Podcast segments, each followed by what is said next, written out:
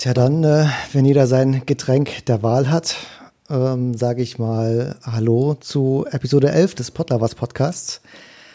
In äh, Standardbesetzung wie immer mit äh, Alex. Hallo Alex.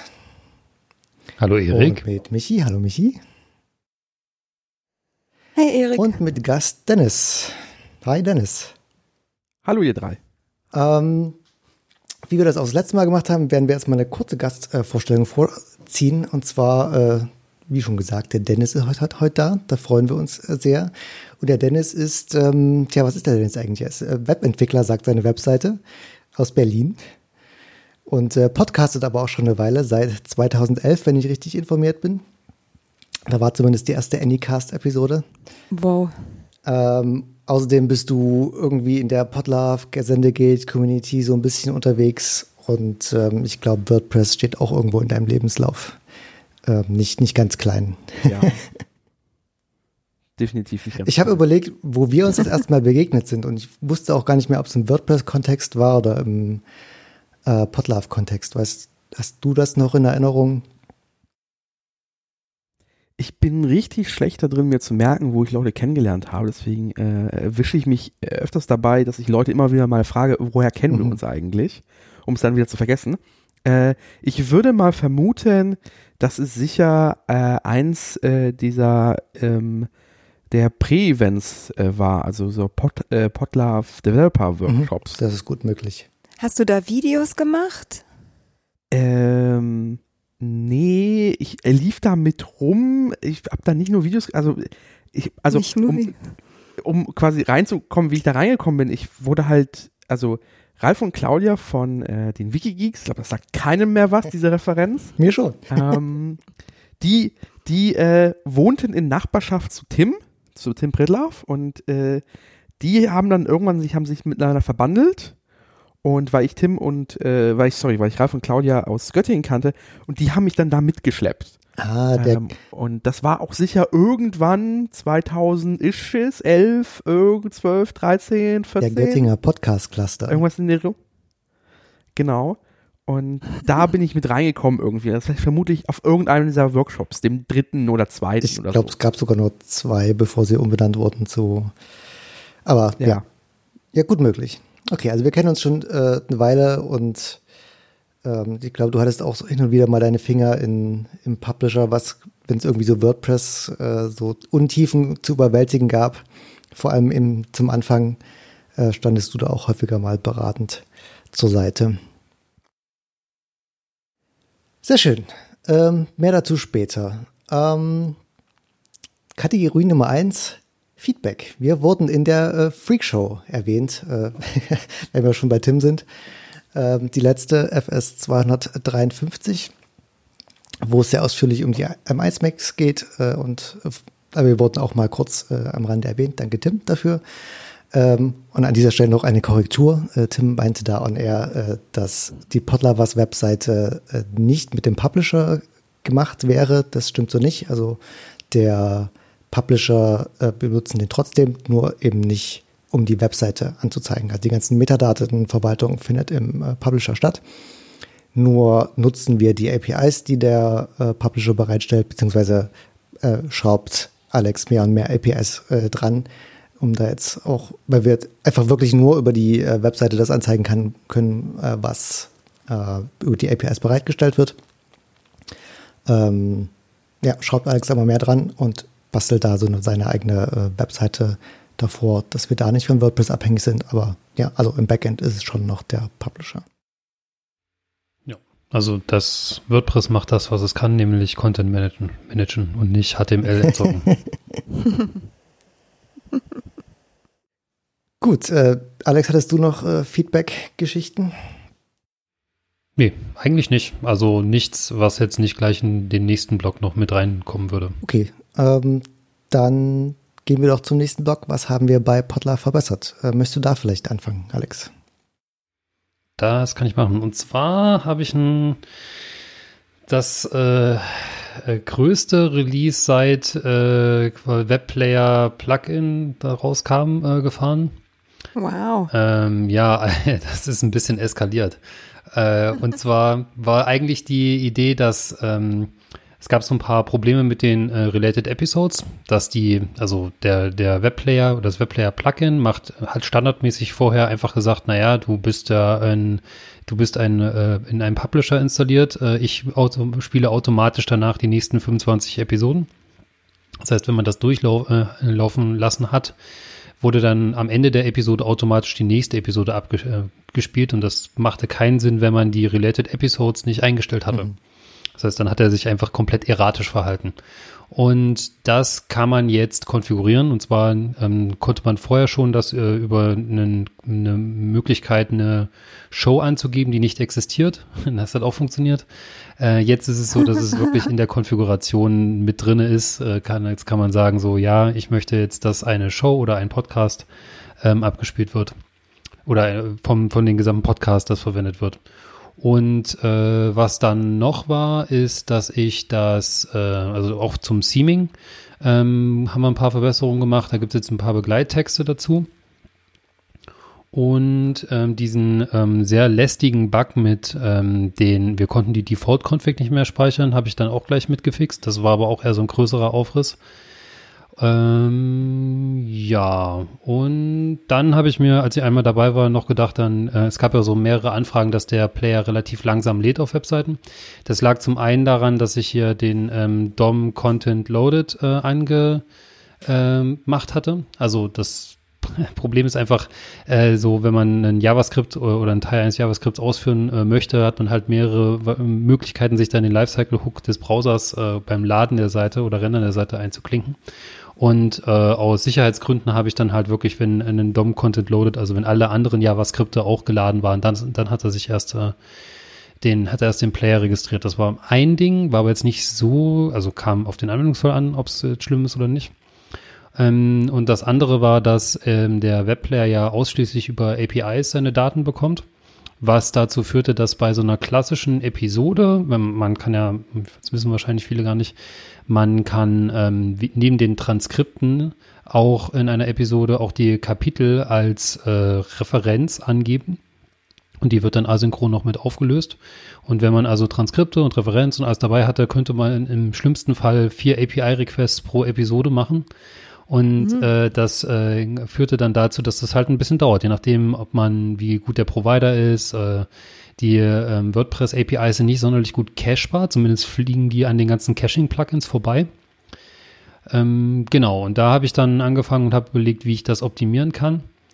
Ähm, und äh, da die erste Idee war, dass ich, also man kann direkt als Konfigurations- als Episodenobjekt direkt die Metadaten mit reingeben. Dann weiß der äh, die einzelne Episode aber nicht mehr, welche Episode sie ist, was jetzt gerade bei so Related Episodes und auch beim Embedding ein bisschen blöd ist, ähm, weil nämlich die URL dafür verwendet wird. Und äh, dann habe ich mir gedacht, na gut, dann äh, schauen wir mal, ob man das stubben kann. Das ist ja eigentlich normalerweise eine Technik, die man verwendet, um Tests zu schreiben. Aber ich habe es jetzt mal in Production gebracht und habe den, ähm, dadurch, dass das auch mit IE11 äh, kompatibel sein muss, einen, äh, den XML HTTP Request äh, gestubbt und jedes Mal, wenn eine URL äh, angefragt wird, die äh, der vom Player vorher registriert wurde, also das schreibt er jetzt äh, in Template direkt rein hier für folgende URL, löse mal mit folgender Antwort auf, dann äh, wird äh, quasi direkt aus dem Cache äh, rausgespielt. Und das führt dazu, dass man eigentlich fast keine API-Calls mehr macht. Aber ist schon wie soll ich sagen, ist schon äh, also etwas, das, das man normalerweise nur mit Service-Workern oder sowas ganz gut machen kann, äh, das zu, zu äh, registrieren. Die haben, wie ich gesehen habe, aber auch, es gibt eine, gibt eine Browser-Caching-API, die ganz interessant ist, da hatte ich mich auch ein bisschen mal reingelesen. Ähm, die geht aber eigentlich auch nur auf Fetch, auf die Fetch-Events und da das so richtig alter Legacy-Kram ist, äh, dieses äh, XML-HTTP-Request, ähm, habe ich dann das halt einfach mal gestoppt. Ich bin am überlegen, ob ich da mal einen Blogpost äh, nach längerer Zeit mal dazu mache, mhm. weil das, glaube ich, ganz nützlich ist, äh, das Ding. Mhm. Klingt, als äh, gäbe es da durchaus hin und wieder mal Anwendungsfälle. Ja, jetzt kann man auf jeden Fall das, äh, kann das durch die ganz normalen Plugins mit gecached werden, weil das halt einfach ähm, rausgerendert wird äh, in den normalen Rendering-Loop. Mm, genau, und dann habe ich noch äh, jetzt gestern, glaube ich, noch einen Release gefahren. Also insgesamt waren es jetzt drei äh, Releases, ein ähm, äh, Minor und zwei Patch-Releases. Ähm, da gab noch einige kleinere Bugs, die ich damit reingebaut hatte. Ähm, da hat die Community relativ schnell äh, reagiert, fand ich auch sehr gut. Ähm, und äh, was auch noch angemerkt war, dass wenn man den äh, Webplayer 5 in, installiert, dass der dann anfängt und äh, die ganzen äh, Embed-Codes äh, sich zu schnappen, auch wenn man den im Publisher nicht aktiviert hatte. Da gibt's jetzt auch noch eine extra Weiche. War weniger das Problem, dass er die Embed-Codes sich ge geschnappt hat, eher, dass er die ähm, Assets, also die Embed.js, die der Player benötigt, äh, äh, eingebunden hat. Und äh, also quasi das Embed hat sich, äh, äh die Embed.js ist anders, aber der, der Function Call, der ja auf das Window-Objekt einfach mit draufgekleistert wird, weil es ja halt JavaScript, ne, gibt halt nur ein Window-Objekt ähm, der, wie soll ich sagen, äh, hatte halt, äh, hat dann quasi noch die, auf die alte Referenz, also es wurde quasi ein Vierer, äh, der, der Webplayer mit einer Vierer-Konfiguration mit der, im, mit dem äh, Assets des Webplayers 5 gecallt. Und das führte dazu, dass man am Ende nicht mehr den Webplayer 5 oder den Webplayer 4 sehen konnte. Ja, das habe ich auch noch äh, gefixt. War aber auch so ein bisschen so, ich glaube, da kommen wir später noch dazu. Das war so äh, Abenteuer WordPress. Das kann man sich eigentlich auch, äh, naja. Ja. Sehr schön. Bist du fertig mit deinem Blog? Ja, äh, ich bin äh, mit den Updates fertig. Es war auch jetzt seit länger, also es gab seit längerer Zeit kein größeres Update mehr und es wird auch in äh, längerer Zeit kein größeres Update mehr geben. das ist immer eine Ansage. Also ich denke, die, die gerade die Performance-Geschichten werden auch viel äh, positives Feedback bringen. Da habe ich es auch schon gelesen. Ne? Es gab auch schon Leute, die explizit gesagt haben, dass es jetzt deutlich schneller lädt bei ihnen und dass es angenehm ist. Das ist auf jeden Fall Sehr cool. gut spürbar. Tja, äh, der nächste wäre mein Punkt. Ähm, Twig Namespacing wollte ich nochmal aufgreifen. Das ist ein Thema, was ich in der vorletzten äh, Episode schon mal angesprochen habe. Und jetzt ist es, glaube ich, durch, weil es auch released ist und äh, lange keine Meldung mehr dazu gab. Also so eine große Geschichte, dass ich es vielleicht nochmal aufrollen wollte. Ähm, so, was, was war jetzt eigentlich das Problem? Äh, mit Publisher 3.0 äh, habe ich es mir erlaubt, Twig zu aktualisieren auf eine äh, höhere Version von 1.x auf 2.x, weil ähm, alles, das, ich konnte das eben, weil äh, ich die PHP-Requirement erhöht habe und dann dachte ich mir, mache ich das doch einfach mal. Ist doch eine schöne Sache. Also Twig äh, ist, benutzen wir im Hintergrund, um die Podlove-Templates zu rendern. So, und wenn man nun äh, Software entwickelt, äh, dann schreibt man äh, eben nicht alles ähm, selbst, sondern nimmt existierende Lösungen. Also Twig ist nicht das einzige Paket, äh, was es so gibt und was wir ver äh, verwenden, sondern ähm, da gibt es auch viele. Also Twig ist halt ein sehr großes Paket, aber es gibt auch sehr kleine äh, Pakete äh, und da gibt es eben Paketmanager. In PHP heißt der Composer, äh, den wir da verwenden.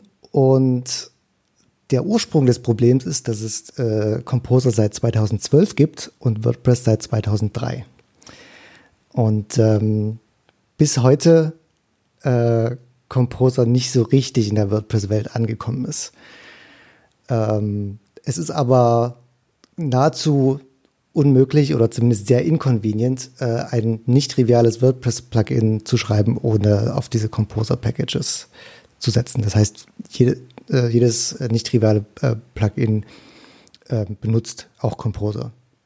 Nur also ich nutze es nicht, nur so zur ja, du bist ja 99 Prozent ja, triviales. Äh, Trivial. Ja. Ich sagte nicht alle, ich sagte die meisten, sehr viele. ähm, okay, und was dieses äh, dieser Package Manager eigentlich macht, ist diese Abhängigkeiten dieser ganzen Pakete äh, zu verwalten. Das funkt aber funktioniert natürlich nur, äh, wenn das an einer Stelle zentral passiert. Aber jetzt hat halt jedes Plugin quasi sein eigenes Abhängigkeitssystem und die ganzen Composer-Installationen der Plugins kennen sich gegenseitig nicht. Ähm, das heißt, normalerweise, wenn ich irgendwie in meinem äh, Projekt sage, ich hätte gern äh, Zwick Version 2. irgendwas und irgendeine meiner Abhängigkeiten sagt, ich die hätte aber gerne äh, Zwick Version 1. irgendwas, dann würde mir mein Composer sagen, ähm, das geht so aber nicht, ähm, mach das mal anders. Wenn es allerdings in zwei äh, Plugins stattfindet, dann äh, findet dieser, diese Explosion erst zur Laufzeit statt. Das heißt, wenn äh, Leute ihr Plugin akt aktualisieren und dann äh, ein Widescreen of Death sehen und sich denken, hm, das jetzt doof. Wo ist denn mein Podcast hin? Ähm, Wobei es bei WordPress kein Widescreen, Widescreen of Death ah, das ist gibt. korrekt. Der fängt Das das, stimmt, ab. das ist jetzt äh, ein bisschen besser. mittlerweile ab. Das, das passiert so oft, dass man dafür eine, dass man Es abhängt. ist, Um das nicht grundlegend zu fixen zu müssen, sondern einfach nur tatsächlich ist es sogar, glaube ich, so, dass wenn beim Aktivieren des Plugins das passiert, dass sogar das Plugin direkt abgeschaltet wird. Ähm, was hier in dem Fall äh, auch nicht der Fall war, weil diese Zwickgeschichten halt nicht ständig laufen, sondern nur an bestimmten Stellen und eben, wenn du Plugin aktivierst, dann passiert es nicht, sodass äh, diese Fehler erst irgendwann später passieren, wenn man es noch weniger gebrauchen kann. Nun ja, also wie ging es weiter? Ich habe äh, Twig aktualisiert, hatte es halt in Version 2. Punkt irgendwas in meinem Plugin und äh, musste dann feststellen, es gibt sehr viele andere Plugins, die tatsächlich auch Twig verwenden, aber eben in Version 1. Punkt irgendwas, was eben ähm, kompatibel ist mit ähm, der eigentlichen WordPress PHP Requirement und ich bin halt auf 7.0 gegangen und kann deswegen ein neueres Twig äh, verwenden. Ähm, Tatsächlich ist es auch so, also vorher hat es nicht gekracht, weil selbst wenn verschiedene Plugins verschiedene Patch-Versionen von Zwig verwenden, also 1.23.5 und 1.23.8, ähm, dann ist es halt nicht kritisch, weil die so halbwegs kompatibel miteinander sind. Es kann so subtile Bugs geben, natürlich, die irgendwie auftreten. Das ist auch irgendwie total Mobbekotze alles, aber zumindest hat es nicht gekracht. ähm, liegt auch daran, dass, also die Zwig-Dateien, äh, um mal noch ein Stück tiefer zu gehen, liegen dann halt mehrfach in der Codebase drin rum und es stellt sich die Frage, welche wird eigentlich geladen? Ähm, ohne jetzt hier ähm, den 10 Minuten Exkurs in den PHP-Autoloader zu machen, ähm, sagen wir nur, äh, PHP nimmt sich die erstbeste Klasse, die es findet, äh, die auf den Namen registriert ist ähm, und benutzt die von diesem Moment an und ignoriert es. Also PHP ist dann egal, ob da noch andere liegen oder nicht. Beziehungsweise eigentlich ist Composer an der Stelle und nicht PHP, was hier den Autoloader registriert. Aber ja, also wenn es da eine Klasse namens Zwickfilter gibt, dann wird die eben äh, gesucht in irgendwelcher Reihenfolge. Ich weiß nicht, welches Plugin da Präzedenz äh, gewinnt letztendlich. Aber sobald da eine geladen ist, dann wird äh, jedes andere, der andere Twig-Filterklasse, egal in welchem Plugin, äh, einfach die erste genommen, die da gefunden wurde. Hm. Und mit dem Upgrade von Twig 1 auf Twig 2 ähm, gab es so einiges an Deprecations, äh, sodass da einiges an APIs inko inkompatibel wurde und da hat es eben gekracht. So. Dann äh, habe ich mich für die äh, Lösung entschieden, dass letztendlich die Klassen natürlich anders heißen müssen. Ähm, in PHP nimmt man dafür Namespaces. Äh, schöne Sache. Ähm, und die Lösung heißt ganz einfach, ähm, die Twig Dependency in meinen eigenen Namespace zu packen. Denn dann sind es für WordPress einfach, äh, nicht für WordPress, für PHP äh, einfach komplett andere Klassen und Funktionen, weil die einfach einen anderen Namespace haben, damit anders heißen. Und dann gibt es keine Konflikte mehr beim Laden der Klassen. Also weder von meinem Plugin aus noch von anderen Plugins aus. Das klingt jetzt so einfach, aber das heißt natürlich, in den Dateien rumzuschreiben. Ähm, dafür gibt es natürlich schon eine Lösung, weil auch andere in das Pro Problem schon gerannt sind vor Jahren. Äh, was ich da genommen habe, ist PHP Scoper. Das ist wirklich so die Vorschlag Vorschlaghammer-Methode. Ähm, der geht durch jede Datei des äh, konfigurierten Twig-Pakets durch und schaut sich da den Code an und schreibt vor alle Namespaces und Klassen den definierten Namespace-Prefix äh, davor. Das funktioniert mit PHP Scoper grundsätzlich ganz gut. Ähm, nur macht Twig äh, so eine gewisse Besonderheit, indem sie. Sehe gerade die äh, scoper.inc.php. Mhm. Ja, dazu, dazu komme ich noch. also der Grund, warum ich PHP Scoper genommen habe und äh, umnehmen musste und nicht was anderes, was ich vorher benutzt hatte, ist, dass PHP Scoper ähm, mir erlaubt, in diesen Prozess des Prefixings einzusteigen und ähm, da meine eigenen Regeln dazu zu schreiben, wenn irgendwo PHP Scoper nicht zurande kommt. Und das kommt mit Zwig nicht. Denn ähm, was Twig macht, ist, äh, man schreibt ja im Publisher diese Templates und die müssen natürlich äh, von Twig geparsed und irgendwie ausgewertet werden. Und dann stellt man fest, was Twig mit diesen Templates macht, ist, die werden geparsed und dann in PHP-Klassen umgewandelt, die dann dynamisch zur Laufzeit ausgewertet werden. Und wie macht Twig das? Naja, indem es äh, Strings konkateniert. Das heißt, äh, Twig baut aus Strings, also Zeichenketten zusammengesetzte Sachen da zusammen. Und da stehen natürlich haufenweise Twig-Funktionen und Twig-Klassen einfach in Strings drin, die findet PHP-Scoper nicht. Und das durfte ich dann alles quasi per Hand mir im Twig-Code zusammensuchen ähm, und da meine eigenen Regeln dazu schreiben. Das ist diese lustige Datei, die äh, Dennis da gefunden hat, wo so einiges an Regeln drin steht. Und auch lustig, äh, also hm, lustig, also ich hatte die erste laufende Variante davon relativ schnell, habe das auch released äh, und dann kam relativ schnell Leute haben gesagt, nee, bei mir geht's immer noch nicht, bei mir tut's immer noch nicht zusammen. Ähm, und es lag einfach daran, dass ich das mit einem sehr simplen Template ausprobiert hatte und mir nicht bewusst war, dass es eben so viele Sonderfälle gibt. Halt, keine Ahnung, 100 Funktionen äh, oder so Klassen, die ich auch noch übersetzen muss. Und äh, wie habe ich das dann gemacht? Ich habe mir quasi ein äh, Twig-Template oder Publisher-Template gebaut, was möglichst viele Twig-Funktionen benutzt. Also ich hatte dann Makro drin, ich hatte einen Import drin, ich hatte da Blöcke drin, ich hatte alle möglichen Mathe-Operationen drin, ich hatte alle möglichen Filter drin, so dass ich wusste, okay, wenn dieses äh, äh, Ding funktioniert, dann äh, geht's vielleicht auch bei den meisten Leuten. Und ähm, das ist der wahrscheinlich in der, der Geschichte des Publishers ist der größte Workaround, der jemals äh, gemacht das wurde. Ist echt eine fiese Angelegenheit. Aber es funktioniert.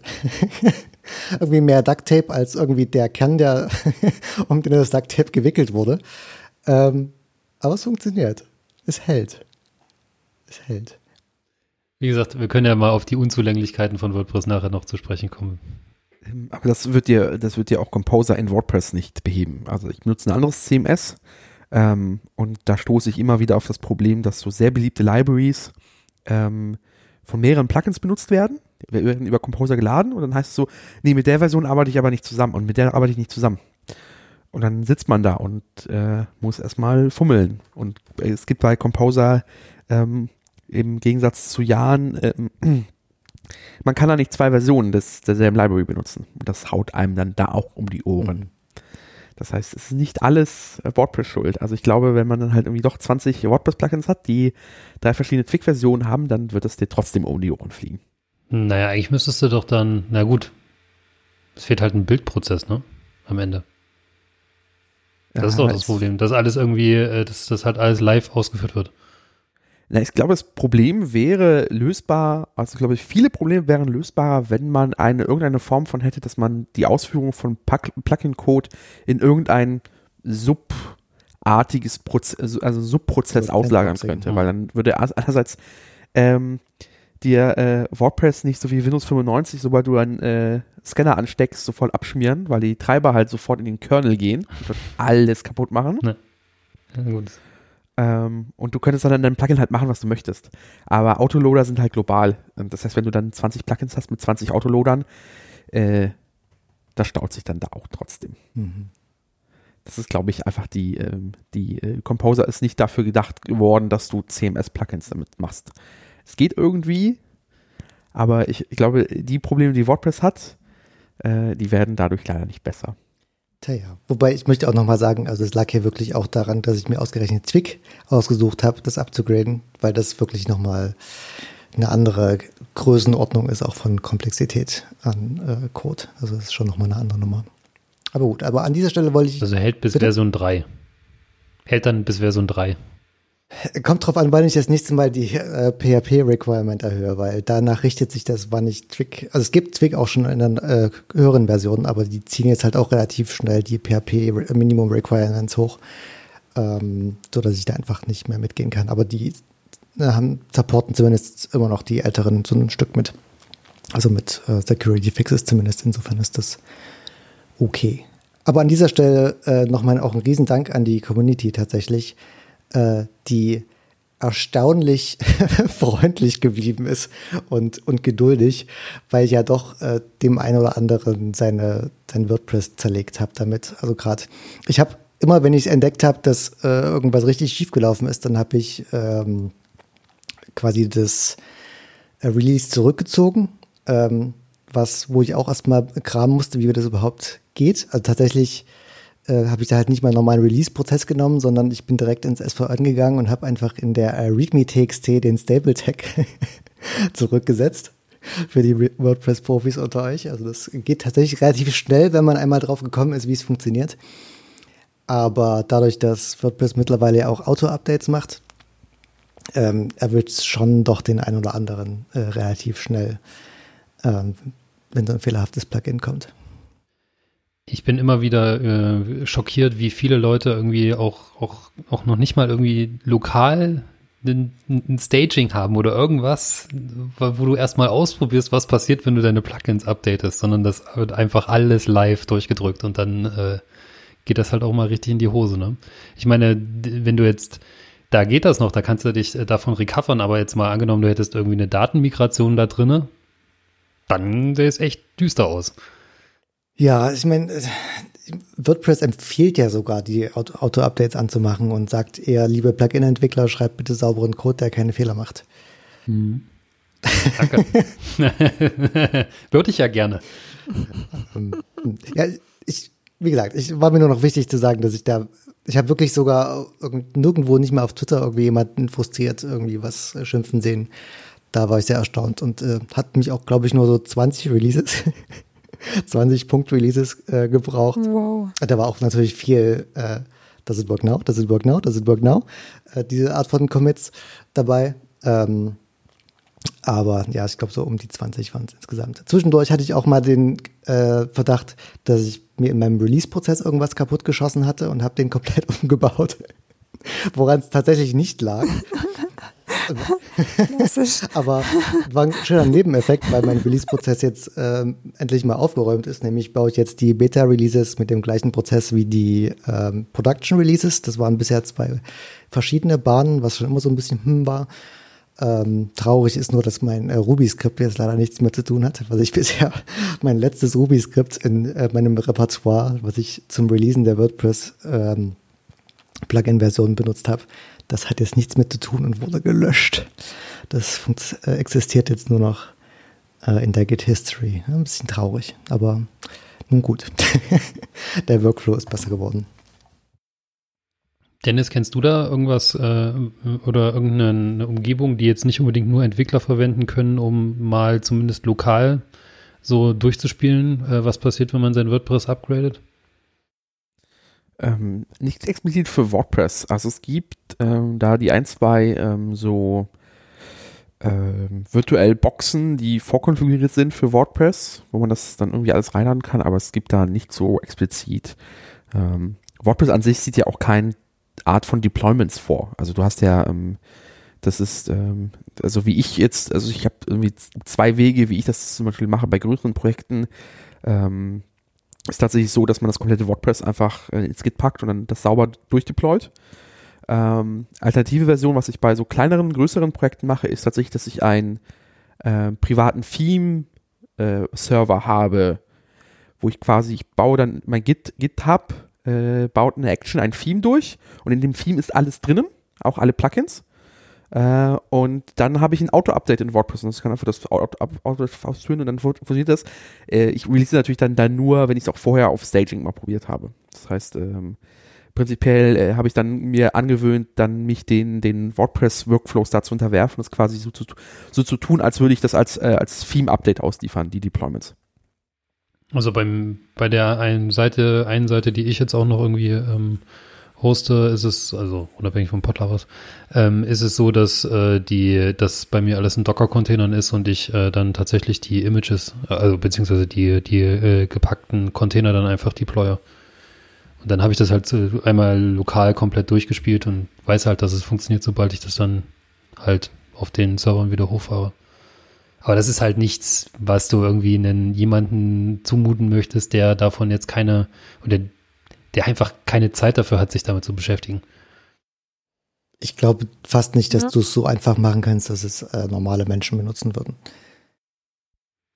Es müsste in WordPress drin sein. Es müsste irgendwie so einen Mechanismus geben. So, ich meine, die haben ja auch lokale Applikationen, die das dann äh, um die Umgebung gleich machen, wo es dann Knöpfchen gibt mit äh, jetzt äh, publishen oder sowas und dann ähm, geht das erst los und äh, schiebt es auf die Live-Seite. Mhm. Tja, ja. Ja, aber wie gesagt, es gibt noch einen äh, WordPress-Blog später, Dennis, ich war nicht schon mal vor. Jo, äh, dann hätte ich noch einen Blog, ich, den mache ich mal kurz. Ähm, es gab noch einen anderen Bug, der ich glaube genug, genug äh, zu tief in die Technik, aber es gab noch einen anderen Bug, ähm, der auch mit Autoloading zusammenhing. Ähm, und ich glaube, ich habe gar nicht genau geforscht, wo- wobei der entstand. Ich glaube, es war mein Umstieg von Composer 1 auf Composer 2. Ähm, was vermutlich ein bisschen was am Generieren der Autoloading-Dateien geändert hat. Ähm, nämlich hat bei einigen der Transkript-Upload nicht mehr funktioniert.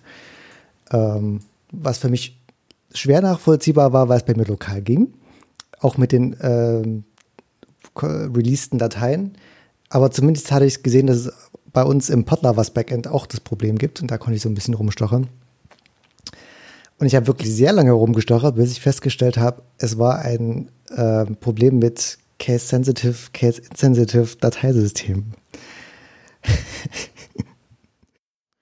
Das hasse ich ja Und sehr. zwar war, also Sehr, der sehr, Fehler lag sehr. komplett bei mir, weil ich den äh, Autoloading-Standard äh, nicht richtig benutzt habe. Ich habe nämlich die Datei äh, namens Parser PHP äh, klein geschrieben und das P muss aber groß sein. Ähm, Da warnt jetzt Composer 2 vor. Composer 2 ist da sehr strikt nochmal. okay, na, ich vermute ja, dass es erst damit mit dem Umstieg auf Composer 2 passiert ist. Ah, ja, dann ist es dann passiert, Ähm, dann, genau. Composer 2 ist dann nicht mehr so. Aber ähm, scheinbar meckert er bei mir nicht, weil mein Dateisystem case insen- insensitiv ist. Oder so. Ich, ich weiß nicht, warum es liegt, aber bei mir lokal meckert er nicht.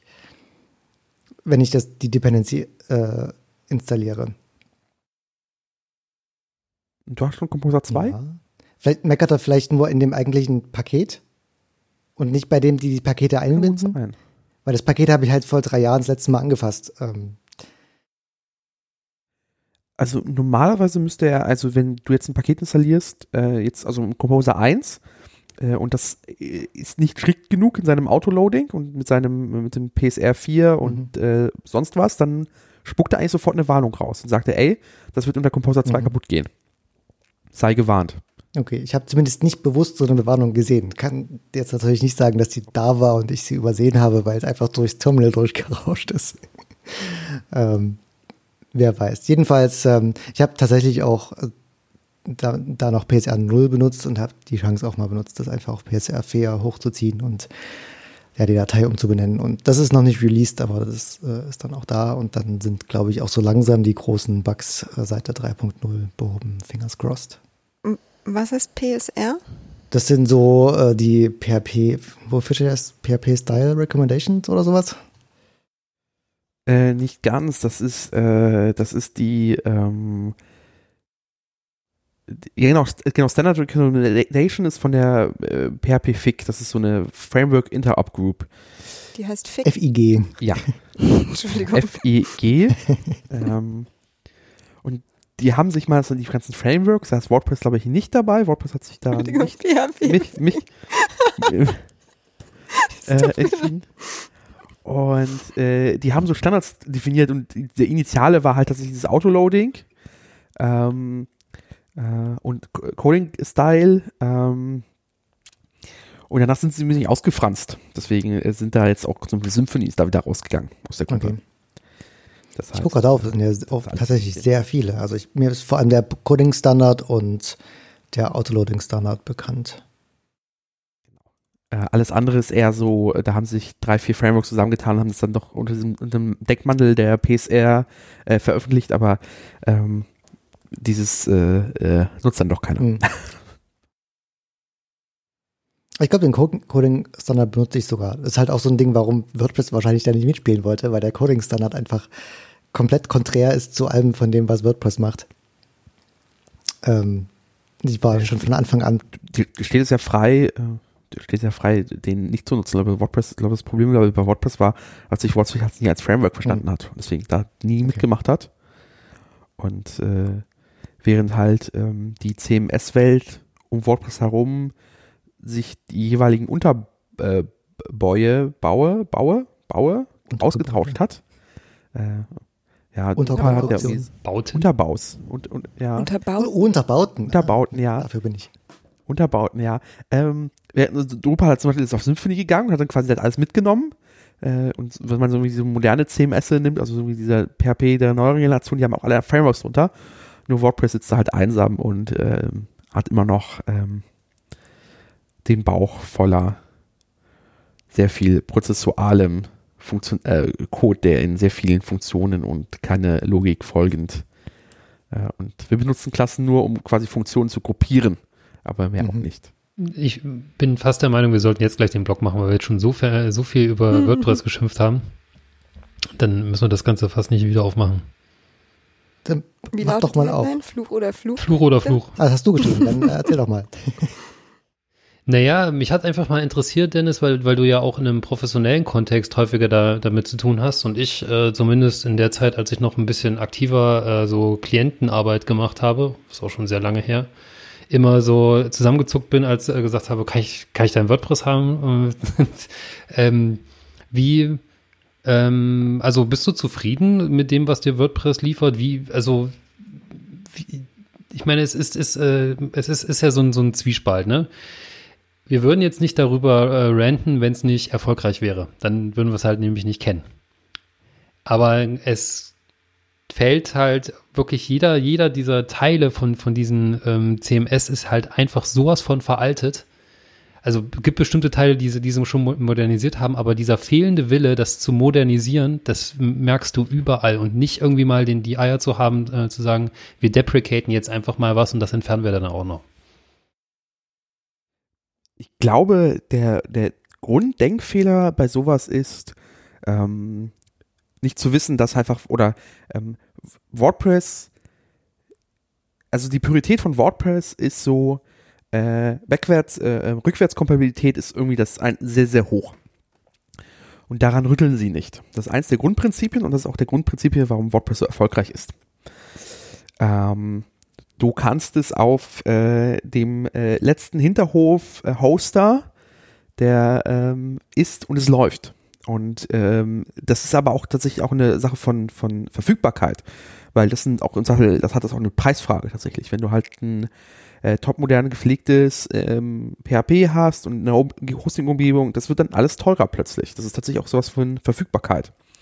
Deswegen kann ich schon sehr verstehen, warum WordPress sehr, sehr dahinter ist. Und die Diskussionen sind, glaube ich, sehr, sehr hart und sehr haarig und die sind tatsächlich nicht technisch. Also die, ähm, die Diskussion, also ich glaube, alle verstehen, warum man nicht mehr auf PHP 5.6 sein möchte. Ähm, äh, und da stimmen auch alle zu, aber dann heißt es so, naja, wir gucken auf unsere Zahlen und dann sehen wir, dass irgendwie 10%, 15% der Hoster ähm, immer noch äh, eine alte PHP-Version haben, PHP 5.2. Und dann rechnet man das einfach in absoluten Zahlen um, was einfach von Millionen von Nutzerinnen sind. Und dann heißt es so, naja, also wir könnten halt jetzt hier unserem, unserem, äh, äh, unserem Programmierer Ethos, Programmiererin Ethos äh, oder ähm, also unserem selberen höheren Standard gerecht werden und schließen ein paar Millionen Nutzerinnen aus. Oder wir schlucken einfach die Kröte, weil, wenn man es ehrlich sind, ähm, die, die, die, die, die Vorteile von PHP 7 sind vor allem in, im, im Syntax. So, und darauf kann man irgendwie noch verzichten. Dass es langsamer ist, mm, ja, geschenkt.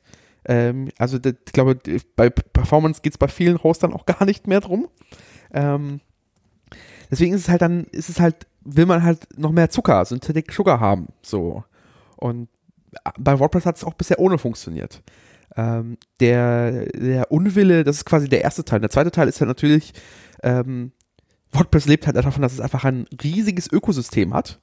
Ein Ökosystem, was einfach ein Milliarden, also es ist tatsächlich ein Milliardenmarkt. Es ist immer ganz lustig, wenn, wenn mich Kundinnen fragen so, naja, was sind so die Vorteile? Also ich habe ja gehört, WordPress gibt es ja so viele Plugins und gibt es denn auch für dieses CMS, was Sie mir empfehlen, jetzt auch Plugins? Also das kann man nicht vergleichen. Das ist halt, WordPress ist ein Milliardenmarkt und dann kommt lange nix. Wirklich lange nix. Und dann irgendwann ploppen dann die ersten CMS wieder auf. Ähm, das ist auch schwierig, dem da abzuhaken. Es wird dann, es, äh, so sehr ich mir auch jedes Jahr wünsche, äh, dass es dann einfach mal vielleicht bei so einer runden Version einfach mal man einen Cut machen könnte, wird das nicht passieren. Das, das dauert alles sehr, sehr langsam. Und ähm, die Erfahrungen um Gutenberg haben gezeigt, dass das auch die Nutzerinnenbasis gar nicht möchte. Ähm, Gutenberg ist, glaube ich, das Radikalste, was bisher in der WordPress-Welt passiert ist. Ähm, der Hintergrund ist, also wir es noch nicht wissen, Gutenberg ist der neue, die neue Editor-Experience in WordPress. Ähm, das basiert auf diesem Blocksystem, äh, dass man halt sich seinen, seinen Artikel in Blöcken zusammenstellt. Ähm, das ist quasi eine Reaktion auf diese ganzen Page-Bilder, die es in WordPress gibt, diese ganzen modernen äh, Startups wie Wix.com, um nochmal mhm. äh, das äh, Niveau ähm, ähm, und wie die alle auch heißen. Und die haben, die basieren halt alle auf so einem, äh, ja, es ist halt Frontpage 2.0. So. Hm. Ähm, aber es ist e extrem beliebt und weil es halt Leute, ähm, ich glaube, heutzutage nennt man das gar nicht mehr, also despektierlich, sondern nennt es einfach No-Code-Systeme, äh, wo man quasi seine Ziele erreichen kann, ohne eine Zeile Code schreiben zu müssen. Ähm, das ist extrem ähm, also äh, für, für, für Nutzerinnen, die irgendwie das nicht können, ist so sehr einstiegseinfach. Und das, da wollte Gutenberg halt dran. Auch so eine Business-Entscheidung. WordPress.com äh, konkurriert halt mit diesen äh, Systemen, äh, mit diesen Startups. Ähm, und Gutenberg ist quasi diese neue Editor Experience und damit wurde schon sehr viel kaputt gemacht. Und der Backslash ist bis heute ziemlich stark. Ähm, und ähm, dass, dass das quasi noch nicht äh, quasi ähm, rein politisch gesehen in der WordPress-Öko-Welt noch nicht zurückgezogen liegt einfach daran, dass Matt Malenweg einfach mehr oder weniger seine komplette Autorität auf Gutenberg gesetzt hat. Weil ich glaube, wäre er nicht gewesen, wäre die Wahrscheinlichkeit auch hoch gewesen, dass ähm, der Protest dazu geführt hätte, dass man es auch rausgef also es rausgeflogen wäre. Aber jetzt ist quasi, ähm, da wird immer mehr Druck dahinter gegeben und der Classic Editor, wenn ich es richtig verstehe, verschwindet er bald in 1, 2, 3 Versionen. So, und dann ist es vorbei. Und das ist schon das, das Härteste, was an Zöpfe abschneiden geht. Und das war ein großes Drama. Das, Die also, Nutzerinnen fanden das scheiße oder? Ja, weil also es ist äh, eine Mischung. Also einerseits mussten halt Plugins angepasst werden, musst halt de facto zwei äh, Versionen deines Plugins haben. Eins, das mit, mit dem mhm. Classic Editor geht und du musst es halt quasi Gutenberg haben und in Gutenberg schreibst du, also während du vorher dein Plugin vor allem in PHP geschrieben hast, ähm, erfordert als Gutenberg, dass du auch JavaScript schreibst, weil Gutenberg findet komplett nur im Browser statt, in React. Ähm, was wiederum natürlich auch sehr viele Plugin-Entwicklerinnen ausgeschlossen hat. So, weil es ist plötzlich eine neue Sprache, die erforderlich ist. Ähm, du musst ein Bildsystem haben. Also es ist halt, es ist halt, äh, die Hürden wurden höher. Mhm. Ähm, da gab es den Backslash und es gab halt den auch aus der unseren Sicht, weil ähm, Gutenberg ist nicht fertig. Ich glaube, Gutenberg wird auch nie fertig sein aber es war nie fertig genug ähm, für die meisten Leute. Also sei es äh, Funktionen fehlten, Dinge waren versprochen, die doch nicht kamen initial.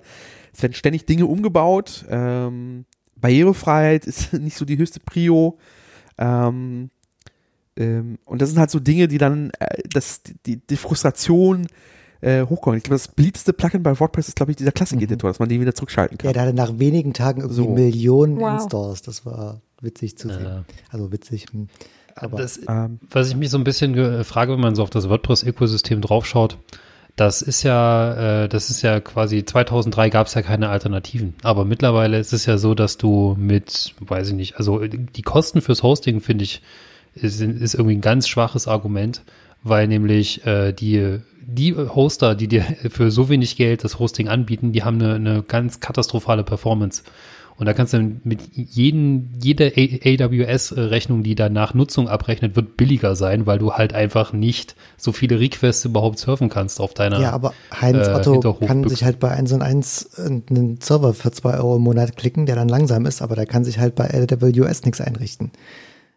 Ja, das ist richtig, aber das ist ja nur eine Frage von irgendwie Anbietern, die das da vorschalten. Und von, von der Richtung der, der Argumentation könnte man auch entgegnen, es kommen ja jetzt haufenweise ähm, Alternativen wie Squarespace oder sowas um die Ecke. was ja Dennis auch meinte, die halt überhaupt gar kein Setup äh, vor, vor, vorhersagen. Also das wird ja, die werden ja hundertprozentig den, äh, den Markt da abgraben. Aber die sind wiederum relativ teuer, oder? Also ja. alle diese neuen Startups sind, die können ja nicht konkurrieren mit einem 3-Euro-Monat ja, einen Zehner naja, oder das so. ist für viele schon viel Geld. Also ja, aber du musst ja, überlegen, also, was du für Zeit investierst, ja, hier denkt, den, den Kram dazu maintainen. nicht freelanced. Ja, okay. Nee. Du, du musst halt denken, du bist halt, weiß nicht, du bist äh, Vorstand eines Nachbarschaftsvereins. Ähm, und du, du kennst Telekom und 1 und 1 vom DSL. Und so, selbst, also, wobei 1 und 1, ähm, das Bashing, also die haben deren Hosting-Infrastruktur total modernisiert. Äh, dass du da trotzdem immer noch, glaube ich, ein PHP 4 haben kannst, wenn du es möchtest, ist fragwürdig, aber, glaube ich, deren Größe geschuldet. Äh, aber die haben das sehr modernisiert. Also ich äh, mittlerweile äh, bash ich da auch nicht mehr. Ähm, aber prinzipiell, du bist äh, Vorstand irgendeines Hinterhofvereins, äh, klickst dir für zwei Euro die Website, das WordPress wird dir von eins und eins mit installiert. Äh, du musst dich nicht kümmern, du klickst dir deine Plugins zusammen und bist am Start. Das ist halt immer noch. Und dann hast du nach irgendwie, wenn du, wenn du nicht hinterher bist und das updatest, dann äh, bist du bald von Google geblockt, weil deine Seite Malware ver vertreibt. Genau, deswegen hat ja WordPress äh, Auto-Updates für alles jetzt. Das ist der Hintergrund der ganzen Sache, dass also man da die Wahl ab, ab, ab, aktuell bleiben und es geht wahrscheinlich kaputt oder nicht aktuell bleiben und du äh, fängst den Mail Das sind ja auch Argumente, die für die Nutzerin in dem Startmoment völlig irrelevant sind. Die sind sich das ist ja gar nicht bewusst. Die wollen einfach nur, ich, ich will jetzt irgendwie Webseite möglichst billig. Ähm, und dann gehen sie halt zu diesen Standard äh, großen Hostern. Ich äh, verstehe das schon. Ähm, der, die Erkenntnis kommt erst später, wenn, wenn überhaupt. Und ich meine, klar, die schlagen dann halt auch bei uns im Forum auf und sagen, äh, mein Webplayer braucht irgendwie sechs Sekunden zum Laden. Warum ist das so langsam? Naja, das ist halt scheiße langsam. Dein Hoster. Hoster verarscht. Ja. Aber ich wollte noch mal einen Schritt zurückgehen ähm, mit generell, also der Unterscheidung zwischen User Experience und Developer Experience, ähm, weil die Gutenberg äh, beziehungsweise Classic Editor Experience Geschichte ist halt eine User Experience Frage. Und äh, PHP-Version ist Developer Experience. Und das sind halt zwei komplett getrennte Schienen. Und ich weiß ehrlich gesagt auch nicht, wie intern da in WordPress da die, die Priorisierung liegen, aber also ich weiß auch, dass äh, wie du schon gesagt hast, Dennis, äh, dass Rückwärtskompatibilität einfach ganz, ganz weit oben steht weil sie sich einfach bewusst sind, dass sie auch deswegen äh, eben so erfolgreich geworden sind und deswegen ähm, es auch so eine wahnsinnige jahrelange Aktion war, überhaupt mal die PHP-Requirement von 5.2 anzuheben, weil sie halt wirklich von Hoster zu Hoster, wirklich von Tür zu Tür gegangen sind äh, und quasi gebettelt haben, doch mal aktuellere PHP-Versionen zu deployen. Und erst als die äh, Percentage hoch genug war, gesagt haben, okay, jetzt äh, können wir wirklich mal den Schritt gehen. Aber ist klar, das war wirklich eine jahrelange Aktion, wo sie auch wirklich hinterher waren, äh, weil sie einfach die, die, dass die Last nicht auf die Nutzerin abwälzen äh, wollten, dass die dann irgendwie Probleme mit ihrer PHP-Version haben. Also eine schöne Entwicklererfahrung ist es auf jeden Fall nicht, ein WordPress-Plugin zu schreiben. Das kann ich sagen. Da finde ich übrigens die äh, Gutenberg-Sache ist, ist äh, da noch das Beste davon. Ähm, die, Sagst du als JavaScript? Ja, natürlich sagt das als JavaScript-Entwickler. das Ding ist halt, äh, das ist halt so, da, da merkt man so ein bisschen, dass sie sich halt auch ein bisschen, ein bisschen Gedanken gemacht haben, wie man irgendwie ähm, so eine Modularisierbarkeit eines Editors erzeugen kann. Und das, das ist ein ziemlich kompliziertes Problem und das haben sie einigermaßen ähm, rausgekriegt, dass du da irgendwie immer noch einen React bekommst, was dir halt WordPress liefert. Das ist halt genau der gleiche Fehler, den sie schon immer gemacht haben. Das ist eigentlich unnötig, dass du dir, nicht selber dein React irgendwie damit mitliefern lassen kannst. Aber wahrscheinlich auch der Performance geschuldet. Ja. Ich, ich glaube, genau, also Gutenberg ist halt de facto halt auf dem Reißbrett entstanden mit quasi moderner Softwarearchitektur. Und WordPress ist halt ein Fork von B2 äh, also ein Fork gewesen von jemandem, der nicht so richtig gut Code schreiben kann. Und B2 war schon ähm, damals halt unter, uns halt unter PHP 3 oder so entstanden. Das waren halt die, das, was man so, so geschrieben hat, den Code halt. Äh, und äh, seitdem ist das halt so. Wobei ich auch da WordPress in Schutz nehmen möchte, weil es heißt so, ja, das ist äh, WordPress wäre schlechtes PHP. Ich glaube, was man unterscheiden muss, ist zwischen also schlechtem PHP und schlechter Softwarearchitektur, weil die Code-Reviews bei, äh, bei WordPress sind sehr ähm, streng. Das heißt, ähm, da wenn man da irgendwie Core committet, ähm, da gucken einem sehr viele Leute auf die Finger und da wird sehr, sehr kontrolliert darauf, dass das quasi, ähm, dass man da kein kaputtes PHP schreibt. Nur, dass halt quasi die, die Softwarearchitektur, so wie sie ist, das mit diesem ähm, ähm, einerseits stärker, andererseits auch äh, äh, fragwürdigen äh, Plugin-Hook-System ähm, ist halt einerseits eine krasse Stärke, andererseits ist es halt, ähm, wenn man das mal aufmalen möchte, kommt da halt so ein, so ein, so ein Ball Garn, so ein sehr zerknotete Ding ist, weil es geht so ein paar Kreise, dreht sich alles.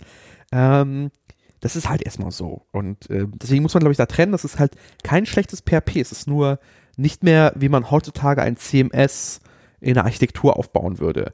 Mit dem Wissen, was, was die heutigen, ähm, die heutigen Anforderungen sind. Also, dass man halt zum Beispiel schon Backend und Frontend trennen würde gerne.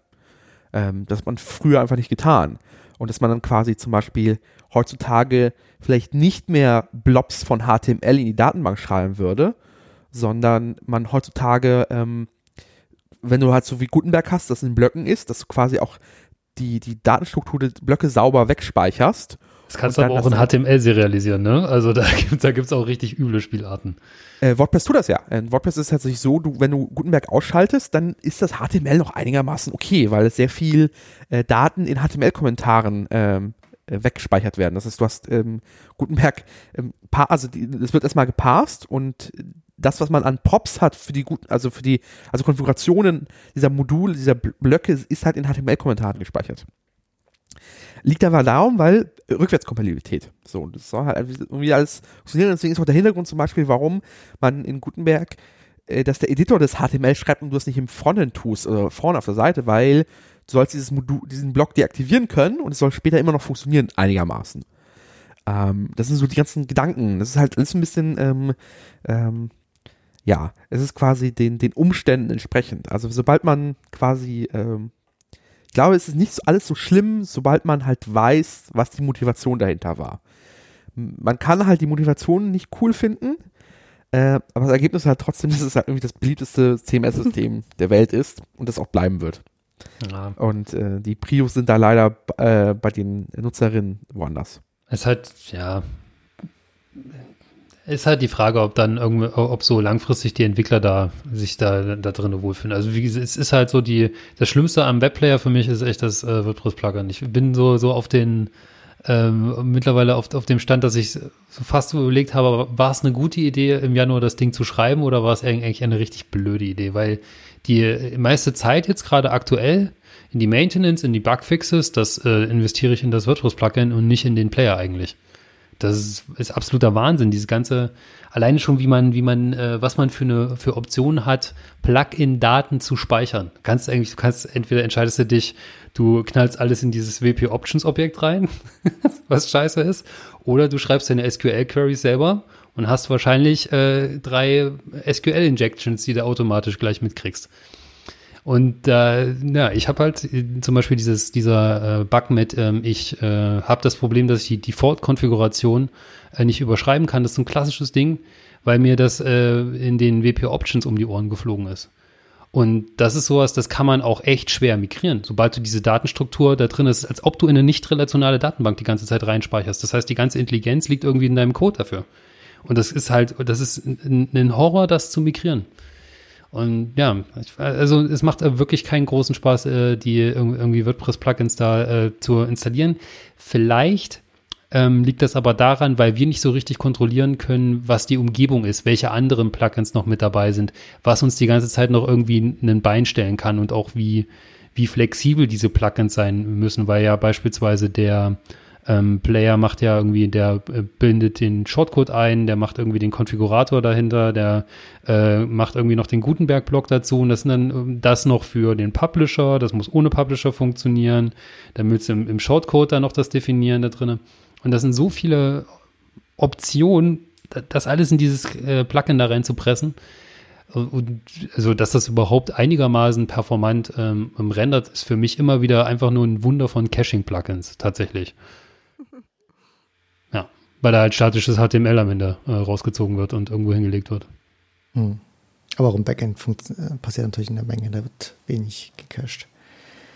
Aber ich meine, letztendlich, ich, ich glaube, die ganze WP-Options-Tabelle wird mehr oder weniger in einem Rutsch äh, ausgelesen jedes Mal. Ähm, und halt nicht jedes einzeln. Weil sie einfach wissen, dass äh, wenn da äh, 10 Plugins äh, 100 Options anfragen, dann sind das 100 Queries und das bringt halt nichts. Da lesen sie halt lieber mit einem Mal die, die ganze WP-Options-Tabelle aus. Beziehungsweise alle, die das äh, Flag von Autoload haben, aber es haben die meisten äh, Optionen. Ähm, ja, da sind schon so ein paar Kniffe dabei.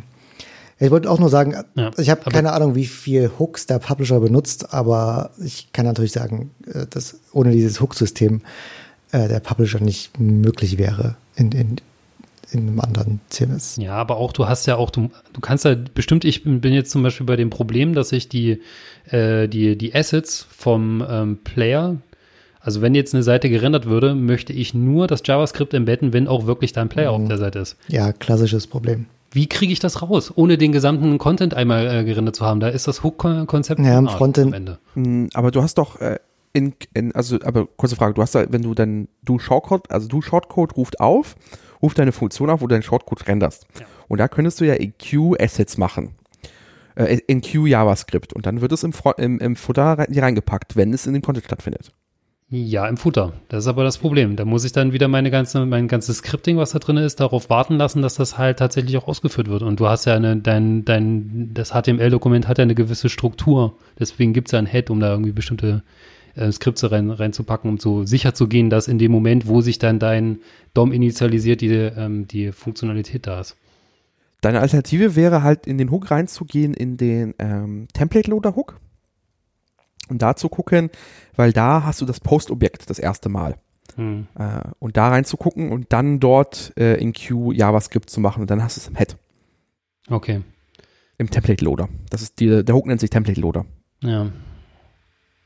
Okay. Glaube ich zumindest. Aber es ist, äh, ich, ich, so, so gut ich mich auch im Core auskenne in WordPress, äh, bei den Hooknamen muss ich immer wieder mal nachgucken. ja, das ist Ich weiß wild. ungefähr, wo sie sind, äh, aber ähm, prinzipiell ähm, ist das die erste Stelle, wo du nachgucken kannst, ähm, was du mit dem Postobjekt machen kannst, weil dort wird entschieden, welches Template geladen wird und davor ist das Postobjekt dann schon da. Schreibst du in deinem Job denn hauptsächlich WordPress äh, CMS oder Nee. heute Nee, ich was bin, äh, anderes?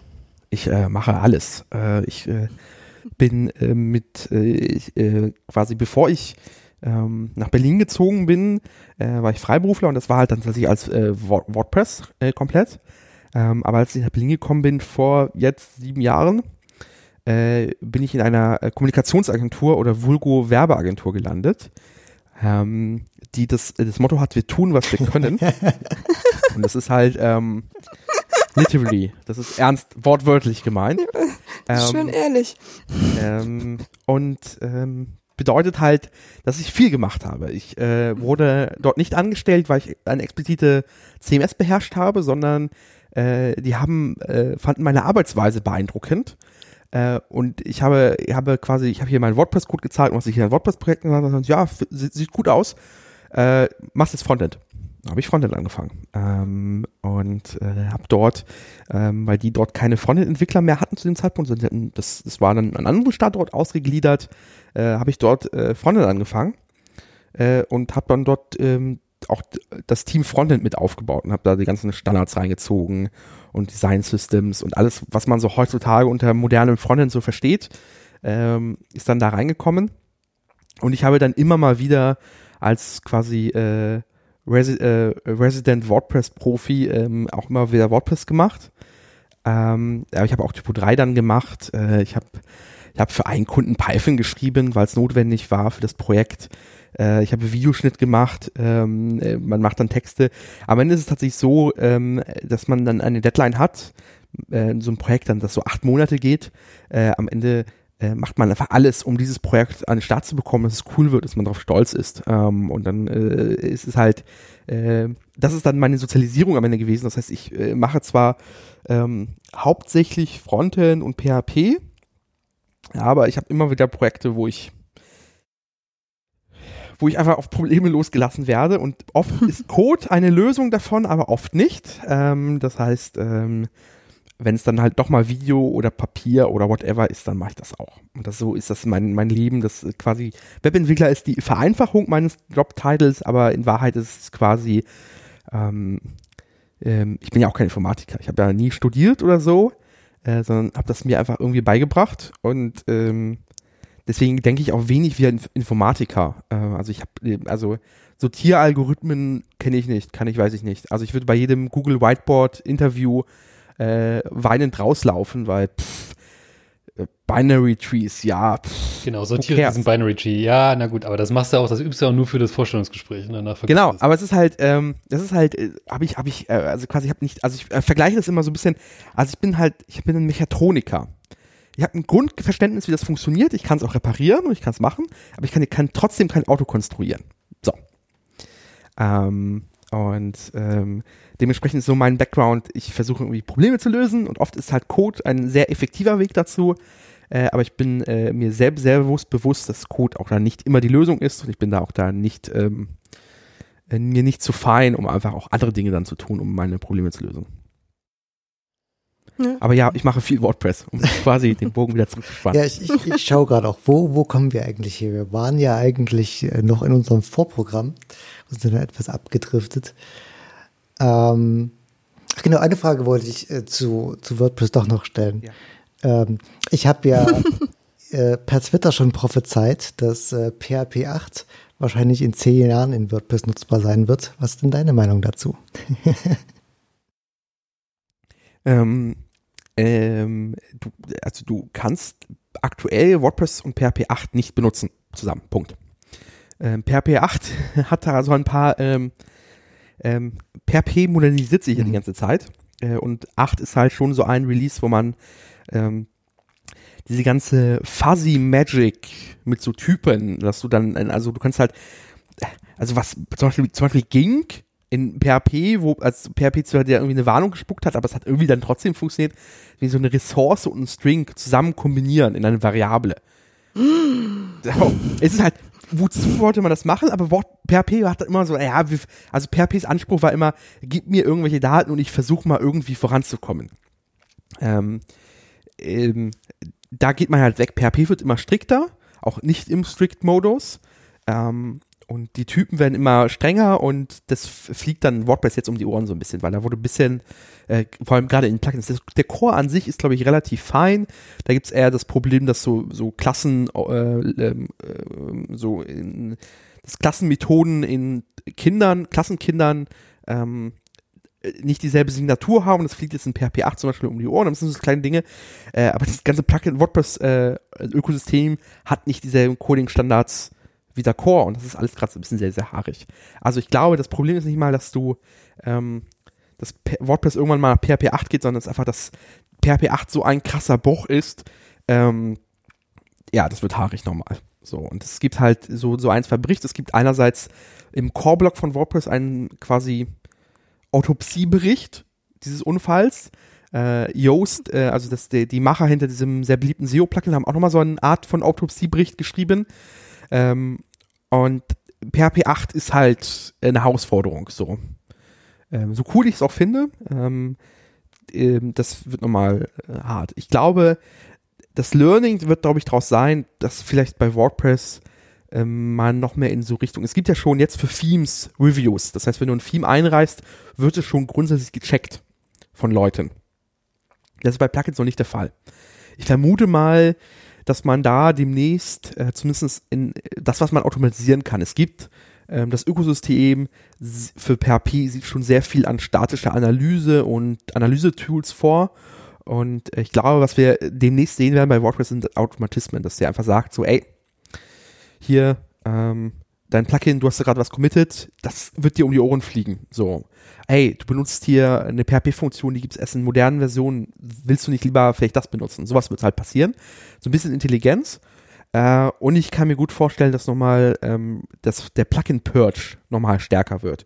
Also wird immer mal wieder werden alte, nicht mehr aktualisierte Plugins werden ausgeblendet aus dem Plugin-Verzeichnis. Und das wird vermutlich nochmal ein bisschen öfters passieren. Und so sind so die Wege, wie WordPress damit dann umgehen wird mit dieser PHP 8-Situation. Du hast meine Frage nicht beantwortet. Ich möchte eine Anzahl von Jahren hören. Ähm, ich vermute mal, also ich glaube, wir werden noch die nächsten drei Jahre PHP 5.6 sehen in WordPress. Nicht so lange bis PHP Das, 7. das ist so ungefähr der Zeit. Genau. Ähm, weil das ist ungefähr der Zeitraum, wo auch noch die ganzen Server-Distributionen noch so Patches für PHP 5.6 liefern. Und solange werden dann Hoster noch darauf aussitzen, auf dem Ding.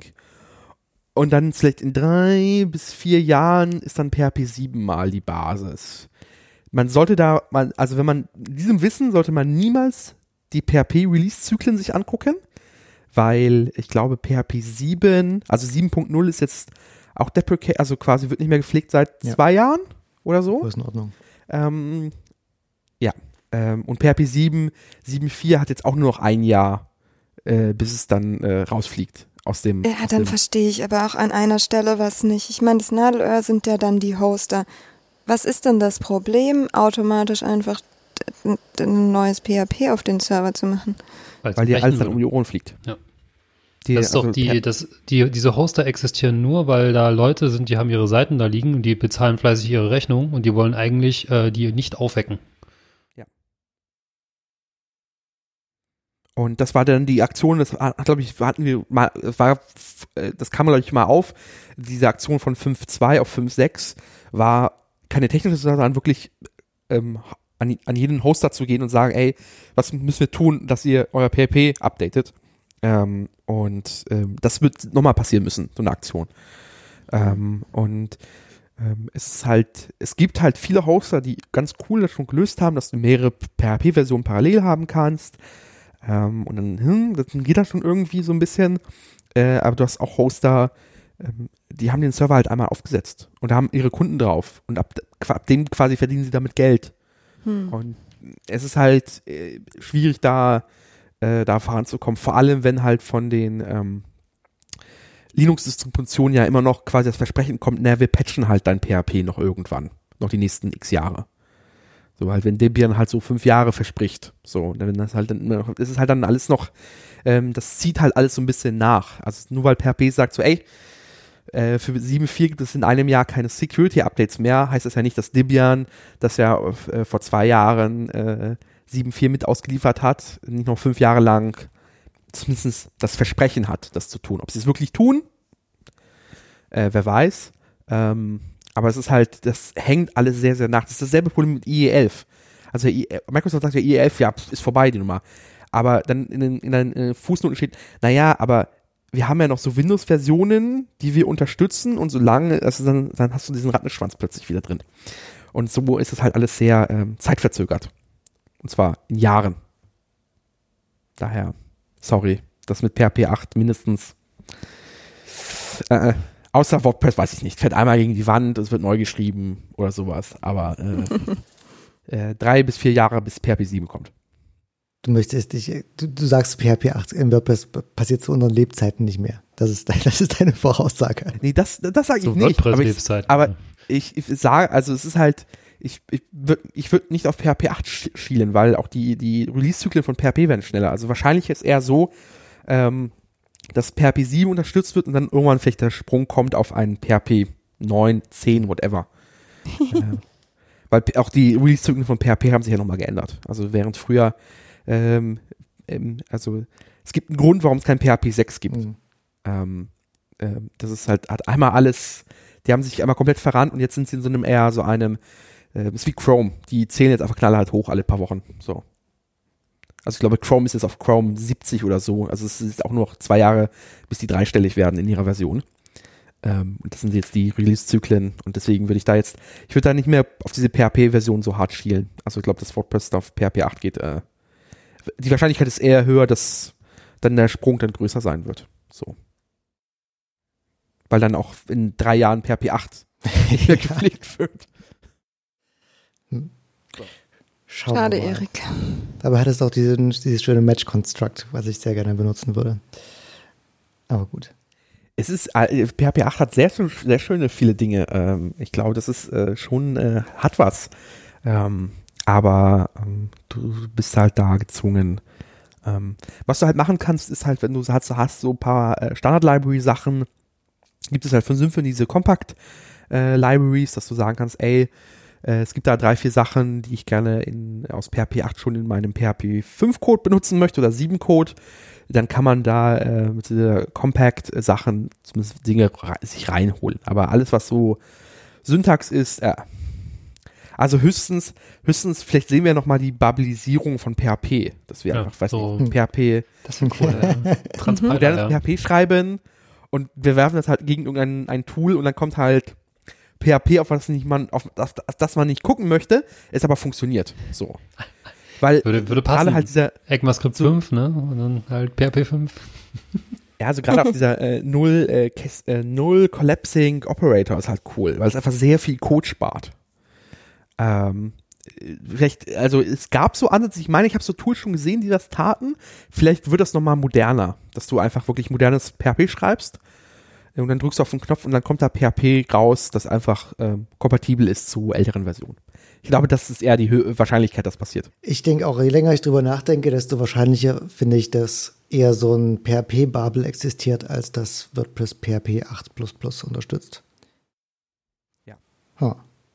Also ein, ein schöner Vergleich. Das ist eigentlich eher so der, der äh, WordPress ist so der Browser äh, des Backends. Der Internet Explorer der, der CMS. Ja. Nee, nee, aber das ist wirklich so. Du weißt nicht, worauf, du weißt nicht gerade, worauf, was dich gerade ausführt, du weißt nicht, äh, was für eine, für eine, für eine Version gerade da ist und du musst halt irgendwie so den minimalen Standard unterstützen. Mhm. Wobei das ja auch nicht die, die Vorteile hat. Man sieht ja gerade auch das mit Babel, ähm, also die Browser sind ja mittlerweile alles so weit und wir werfen halt trotzdem immer noch irgendwie ES5-Code raus, weil wir haben ja einmal Webpack, unsere Webpack-Config geschrieben, wozu sollten wir jetzt nochmal irgendwie zwei Builds machen? Und was gerade besonders haarig ist, also ich habe jetzt seit drei Projekten mache ich halt irgendwie zwei Builds. Ein ES5-Bild für meinen IE11 und so, für ältere Browser und ein äh, quasi ES-Models-Bild, ähm, Oh, das ist einfach haarig. Also, es ist halt immer noch nicht so geil, wie man es hätte möchte. Ähm, das ganze Ökosystem ist auch alles, also es ist halt, ähm, das mit Babel war auch irgendwann, wo, wurden wir zu bequem mit. Also dann, die Gefahr besteht dann auch, dass PHP dann, dass man halt alle sind weiter, aber man schreibt halt schön seinen, seinen, seinen, seinen Sugar, weil man ist ja drauf. So. Ja, ich meine, wenn es das Ja, ja, gibt, dann Ahnung. ist natürlich noch weniger Bedarf bei WordPress da irgendwie mal in die Pushen zu kommen und irgendwie zu modernisieren. Aber ich glaube, da, der ist, der ist da. Sie sind einfach nur gerade, ich glaube, darf es nicht unterschätzen, dass ähm, halt einerseits sehr politisch ist alles und das ist einfach Gutenberg gerade alle Mhm. Ressourcen frisst.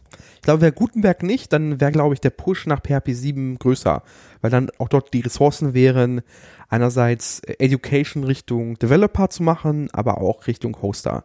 Aber weil diese Gutenberg-Baustelle einfach so viele Ressourcen bindet und das auch in den nächsten Versionen tun wird, ist quasi da einfach kein, keine Kapazität bei denen, um da irgendwas zu tun. Die haben mit Gutenberg einfach gerade sich einfach komplett überhoben und das, äh, solange das nicht gelöst ist, ähm, wird an der Architektur wenig getan. Weil da gibt's, da gibt's ganz viele äh, Core-Proposals für endlich mal ordentliche APIs, wie du Felder registrierst, wie du Options sauber speicherst. Da gibt's sehr viele Core-Proposals, aber die kommen alle nicht voran, weil die Relevanz ist gerade Gutenberg, Mhm. Gutenberg, Gutenberg. also fassen wir zusammen, äh, Gutenberg prescht technologisch nach vorn. Alles andere ist Web-Retro-Modus.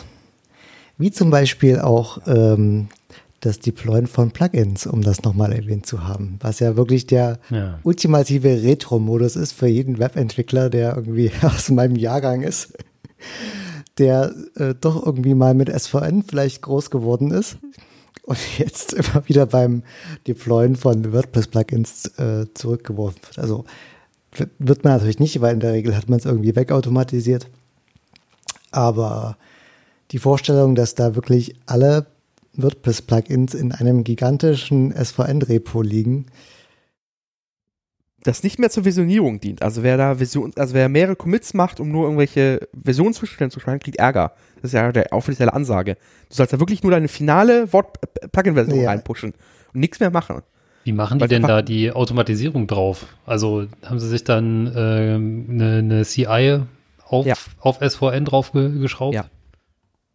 Und da fehlen auch die Ressourcen, das umzubauen. Es, es, ich glaube, es gibt auch Subprojekte irgendwo äh, auf äh, make.wordpress.com. Das ist irgendwie deren Entwicklerin-Koordination. Und da gibt es Überlegungen, das natürlich auf Git zu modernisieren auf GitHub, weil da sind die Leute halt. Ähm, vor allem, weil sehr viele Plugins mittlerweile ja auch, äh, so wie ein Publisher halt so eine Action haben, die einfach die ganze Magic im Hintergrund macht. Mhm. Äh, und am Ende kommt halt ein Release draußen, das macht dann, dann SVG, SVN-Zeug. Ähm, aber auch da, Ressourcen fehlen tatsächlich. Auch wenn es irgendwie das größte CMS der Welt ist, ähm, irgendwo ist man dann auch limitiert in den Sachen, die die machen können scheinbar.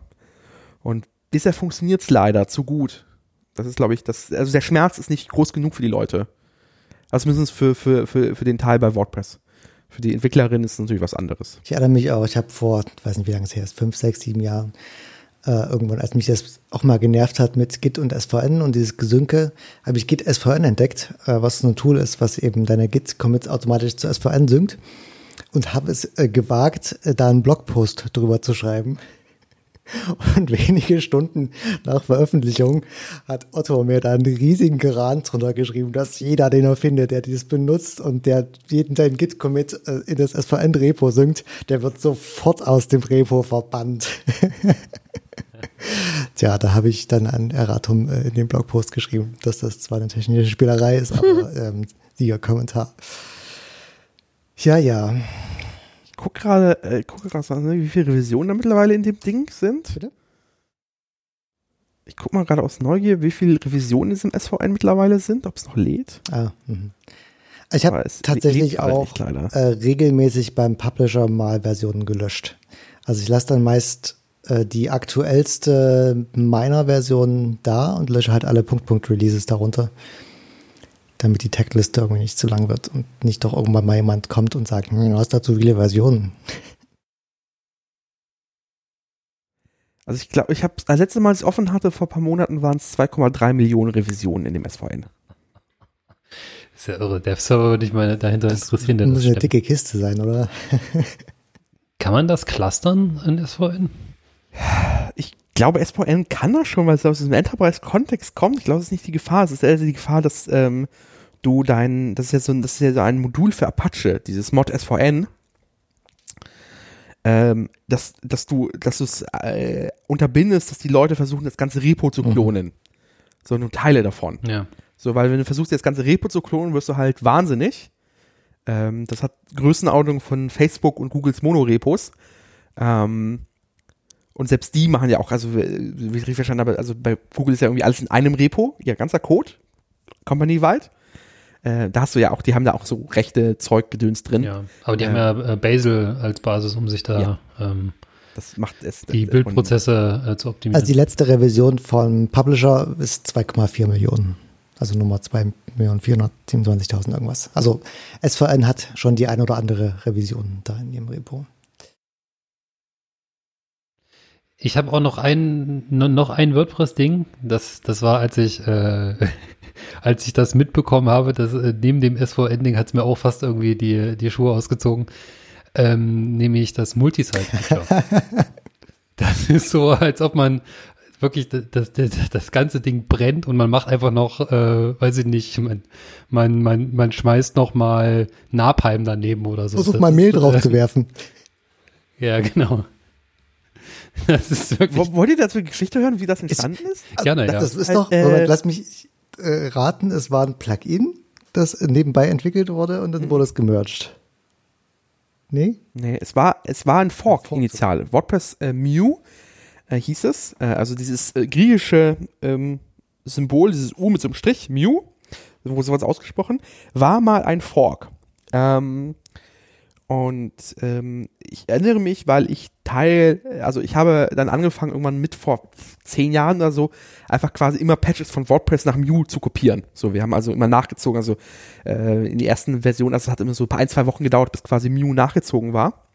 Äh, die ersten Jahre gab es Mew auch gar nicht, sondern man hat auch, also es gab keine Version von Mew, sondern es gab nur eine SVN-Revision. Also du hattest dann SVN-Revision 600 installiert. Erinnere mich so 2006, 7 ähm, bei der Taz. Die hatten da äh, ihr Mew auf Revision 7, 700 und die haben mich dann beauftragt, das mal auf 1200 hochzuziehen. Ähm, also in diesen Größen, also so hat man gedacht, es gab keine Version, es gab einfach nur Revisionen. Ähm, und das war ein Fork, der halt äh, für das WordPress.com existierte. Das war einfach tatsächlich ein Fork. Äh, und erst nach und nach, ähm, vor, glaube ich, mit drei irgendwas, wurde das reingemerged. Ähm, und zwar einfach nur so, naja, wir packen es mal mit rein. Die ganze APIs darum ist, äh, ist äh, alles sehr fragwürdig.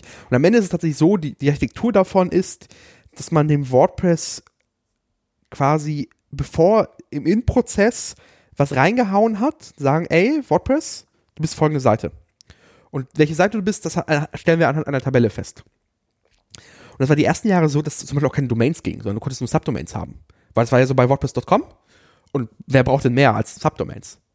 So, und dann gab es extra Plugins, dann gibt es auch diese Mew-Plugins plötzlich und das ist halt alles ein bisschen haarig und äh, das ist alles nicht aufgelöst, weil bei WordPress.com funktioniert es ja. Mhm. So.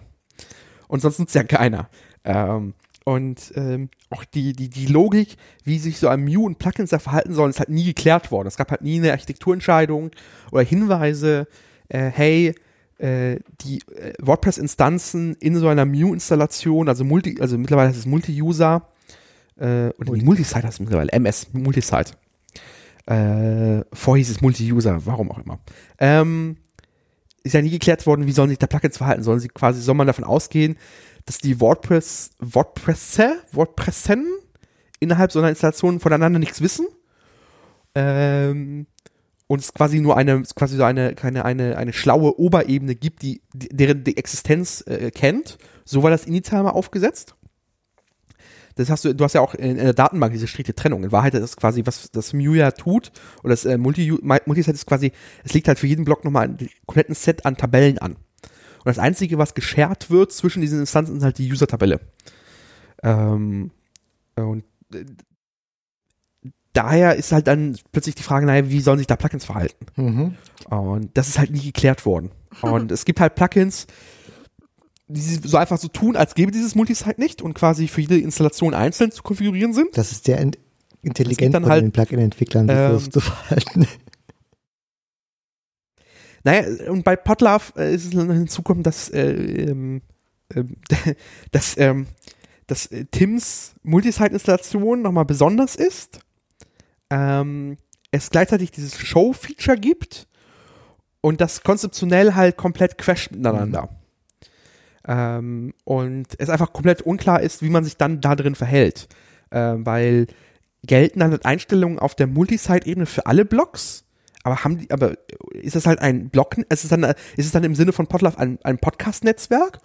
Oder ist es in Wahrheit einfach nur so wie WordPress.com, jedes ist quasi für sich unabhängig? So, und da kollidiert es halt. Das sind halt, er kolliert halt quasi das Konzeptionelle mit, mit den technischen Unzulänglichkeiten. Genau. Von dieser also selbst ohne Shows und Publisher. Allein das Netzwerkweit aktivieren versus aktivieren in einzelnen Blogs. Und wenn du dich irgendwo im Netzwerk tatsächlich in der UI einhängen möchtest, musst du aber in Block 1 oder Block 0 aktiv sein. Also oder die Besonderheit dieses Block 0s in dem ganzen Netzwerkkontext, da ist einfach so viel Wirr, ist einfach nur anstrengend. Das, weil WordPress.com war halt äh, Site 1. So. Und das ist halt äh, die Masterinstallation, Master-Site. Oder die Main-Site also ich bin mit dem Thema ja in, in Kontakt ge gekommen, als ich das äh, Plugin rausgehauen habe und dann Tobi Bayer auch meinte, das funktioniert aber irgendwie nicht so richtig auf meiner Multisite-Installation. Dann habe ich einen Browser aufgemacht, dann Google Multisite WordPress eingegeben und habe dann erstmal schockiert da reingestartet. ja, Überrascht vom Internet. Das ist ziemlich furchtbar. Also ich weiß auch nicht, wie man da aktiv also ich weiß nicht, wie man, wie man da, da aktiv mehrere WordPresse damit betreiben kann. Das ist mir ein Rätsel funktioniert wunderbar. Äh, du äh, musst halt bei deinen, äh, musst halt, darfst halt keine netzwerkweiten Plugins haben oder nur die, die auch explizit von sich angeben, dass sie damit richtig umgehen können. So, das ist, glaube ich, das, das Einfachste. Äh, und ähm, ab dann, wenn halt jemand dich, wenn also als Plugin-Entwicklerin ähm, ein Plugin hast, das äh, von Nutzerinnen netzwerkweit aktiviert ist, dann einfach eine Warnung raushauen oder quasi das ignorieren diese, dieses, das Wissen, dass du quasi netzwerkweit äh, aktiviert wurdest und das so tun, als wärst du einfach jeden Block einfach aktiv. Ähm, das heißt ja auch, das muss ja auch das Handling machen. Du musst ja im Zweifel, wenn du hast als Plugin äh, Tabellen anlegst, dann musst du halt dafür Sorge tragen, dass äh, das auch dann in allen Blogs äh, propagiert wird und das sind halt so Dinge, da halt, das muss man halt mit umgehen. So.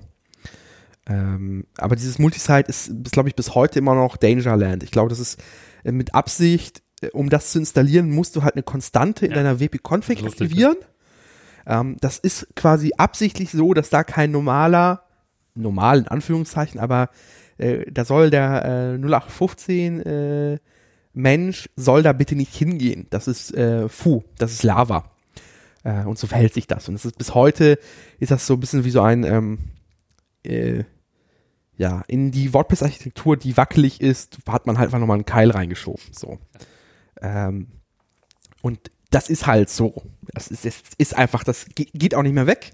Ähm, dafür ist es halt, da haben sich zu viele Leute daran gewöhnt. Ähm, vielleicht, ähm, es gibt immer mal wieder Verbesserungen und die APIs werden da auch immer besser und ähm, die ganz äh, obskuren Sachen und die ganz uralte WordPress.com-Code ist auch mittlerweile weg.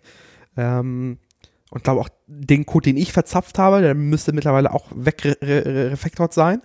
Hoffentlich. Wäre zu wünschen. Ähm, aber ja, das ist halt hi- historisch gewachsen, nennt man das, glaube ich.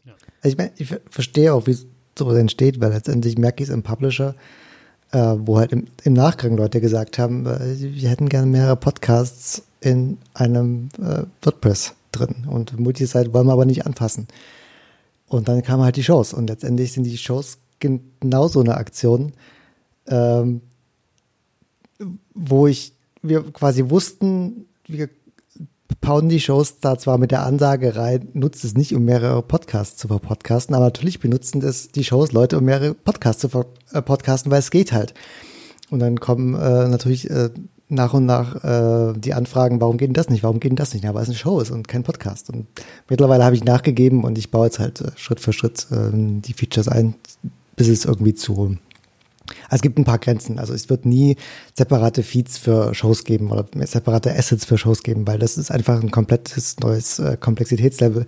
Beziehungsweise wenn ich das anpacke, dann ist es, glaube ich, auch vorbei. Also dann fällt der äh, Jenga Tower namens Publisher einfach in sich zusammen.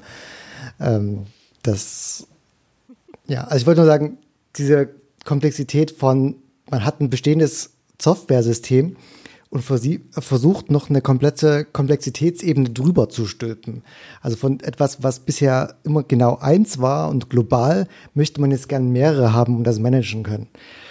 Ähm, das ist, glaube ich, immer so ein bisschen zum Scheitern Vorteil. Also nicht, dass es beim Multisite gescheitert wäre. Es äh, funktioniert ja, es äh, läuft, it's a running system, don't touch it. Ähm, aber Spaß damit zu arbeiten ist anders. Also gerade gerade wenn man versucht, als Plugin eben äh, viele der Features zu nutzen, also wirklich äh, macht der Publisher ja wirklich äh, bewusst ein Netzwerk-Plugin auch zu sein und sich ins Netzwerk einzuhängen und ein paar globale äh, Options zu setzen und so weiter. Da gibt es echt unfassbar viele Fallstricke, ähm, einfach weil es äh, so ein Nischending ist, auch einfach, was einfach nicht, nicht so dokumentiert ist, wie, wie schreibe ich eine Option in die WP Options rein. Das steht halt auf äh, 20.000 Blogs dokumentiert. Ähm, aber Multisite ist sowas, was von irgendwie einer Handvoll Leute weltweit benutzt wird. Also natürlich sind es ein paar mehr, aber in, in Relation gesehen. Und da gibt es einfach viel weniger ähm, Crowd-Doku auch dazu. Darf ich den Clusterfuck noch Gerne. erhöhen? Es, du kannst in deiner WordPress-Installation auch mehrere Netzwerke haben. Was? Du, also, wenn du Multisite ak- aktivierst, hast du ein. Netzwerk. Ja, und das hat das Netzwerk ID 1. Es gibt APIs und Datenbanktabellen, um mehrere Netzwerke in einer WordPress-Installation zu haben. Macht es dann ein Präfix vor das Datenbank-Präfix? Das oder? Nee, es gibt, es gibt eine, es gibt die WP Sites, die WP Blocks und dann gibt es noch die WP Networks. Und da wird dann ein Network angelegt. Aber wenn du halt da, da könntest du Zeilen einfügen und dann kannst du quasi auf derselben Codebasis mehrere Netzwerke haben, die aber wiederum voneinander nichts wissen. Tatsächlich, die ist dann wirklich sauer getrennt, das ist dann wirklich hart. Äh, du kannst also kein Share-Zeug haben zwischen den Netzwerken. Netzwerk, Netzwerk. Genau. ähm, aber das ist, äh, prinzipiell ist diese Ebene auch noch existent. Ähm, äh, ich habe sie, glaube ich, auch nur einmal benutzt und habe es dann sofort gelassen. Äh, weil das ist halt wirklich Dangerland. Das ist halt, glaube ich, also eine Funktion, die mal auf WordPress.com mal genutzt wurde, um das so für Kunden, weitere Kundenstämme zu erweitern. Ähm, dass man eine Codebasis hat, aber in Wahrheit sind das getrennte, getrennte Seiten. Also ich glaube, es kann sogar so weit gehen, dass du auch wirklich getrennte User, User-Tabellen haben kannst dann, wenn du das sauber konfigurierst.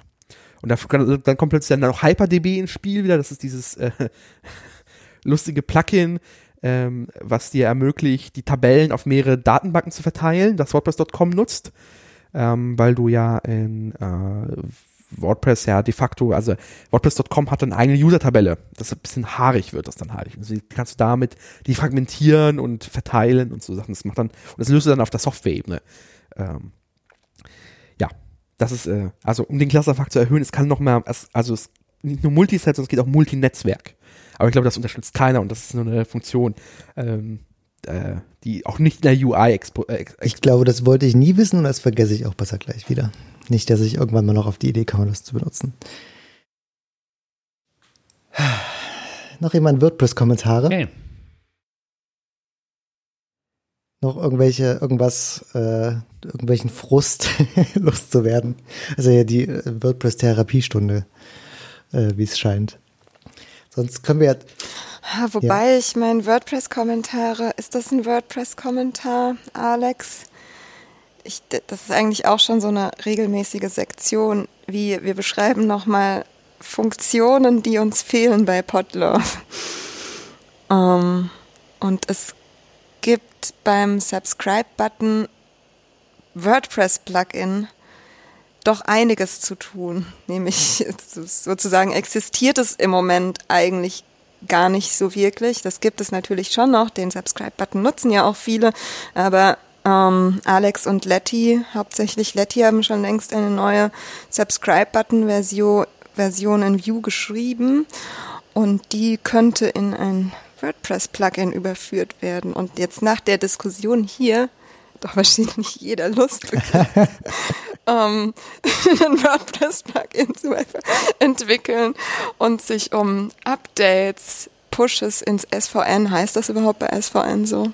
Ich Komm denke immer nur an die Schildkröte, wenn ich in... Ja, Tortoise SVN, ja genau, das habe ich genau. auch mal äh, noch.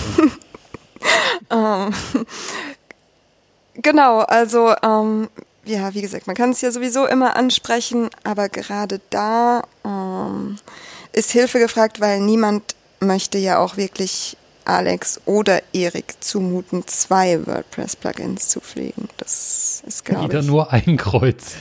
Also ich habe noch ein paar private, aber die sind, glaube ich, alle über diese Zwei-Jahres-Grenze mittlerweile drüber, wo sie bei der Suche nicht mehr erscheinen. Ähm, das heißt, die Support-Anfragen sind da auch deutlich zurückgegangen.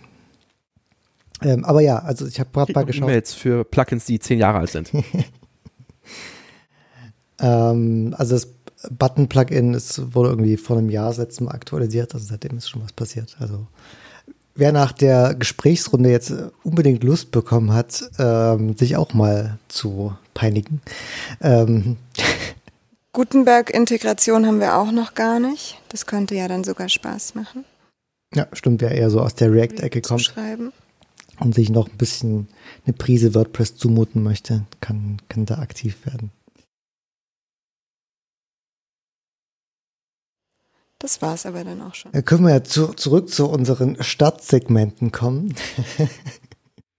Das ist ein bisschen entgleist, die äh, ein Debatte. Bisschen, ein bisschen, aber dafür sind Podcasts ja da. Ähm, wir haben äh, zu den Transkripten äh, uns etwas gedacht. Und zwar haben wir uns gedacht, dass das doch ein bisschen aufwendig ist. Also äh, haben wir ja schon äh, ähm, länger mal festgestellt. Bei mir liegen, glaube ich, auch noch zwei äh, Transkripte so halb auf dem Tisch, die ich mal auch noch irgendwann fertig machen müsste. Ähm, letztendlich. Ich habe noch eins. Ah, ich habe noch eins. Letztendlich dauert alles irgendwie ich zu lange. Noch ein halbes. Das, ähm, äh, ich meine, effektiv ähm, dauert es halt doppelt bis dreimal so lange, wie die Episode lang ist. Bei unseren, also für uns, bei unseren Episodenlängen geht es noch. Irgendwie bei zwei Stunden sind es dann halt irgendwie fünf, sechs Stunden Transkription. ähm, ja. Und wir dachten uns jetzt, das ist, ist vielleicht Spaß. auch mal gut. Ist zwar ganz nett mit den Features, aber äh, die wir auch auf der Webseite haben.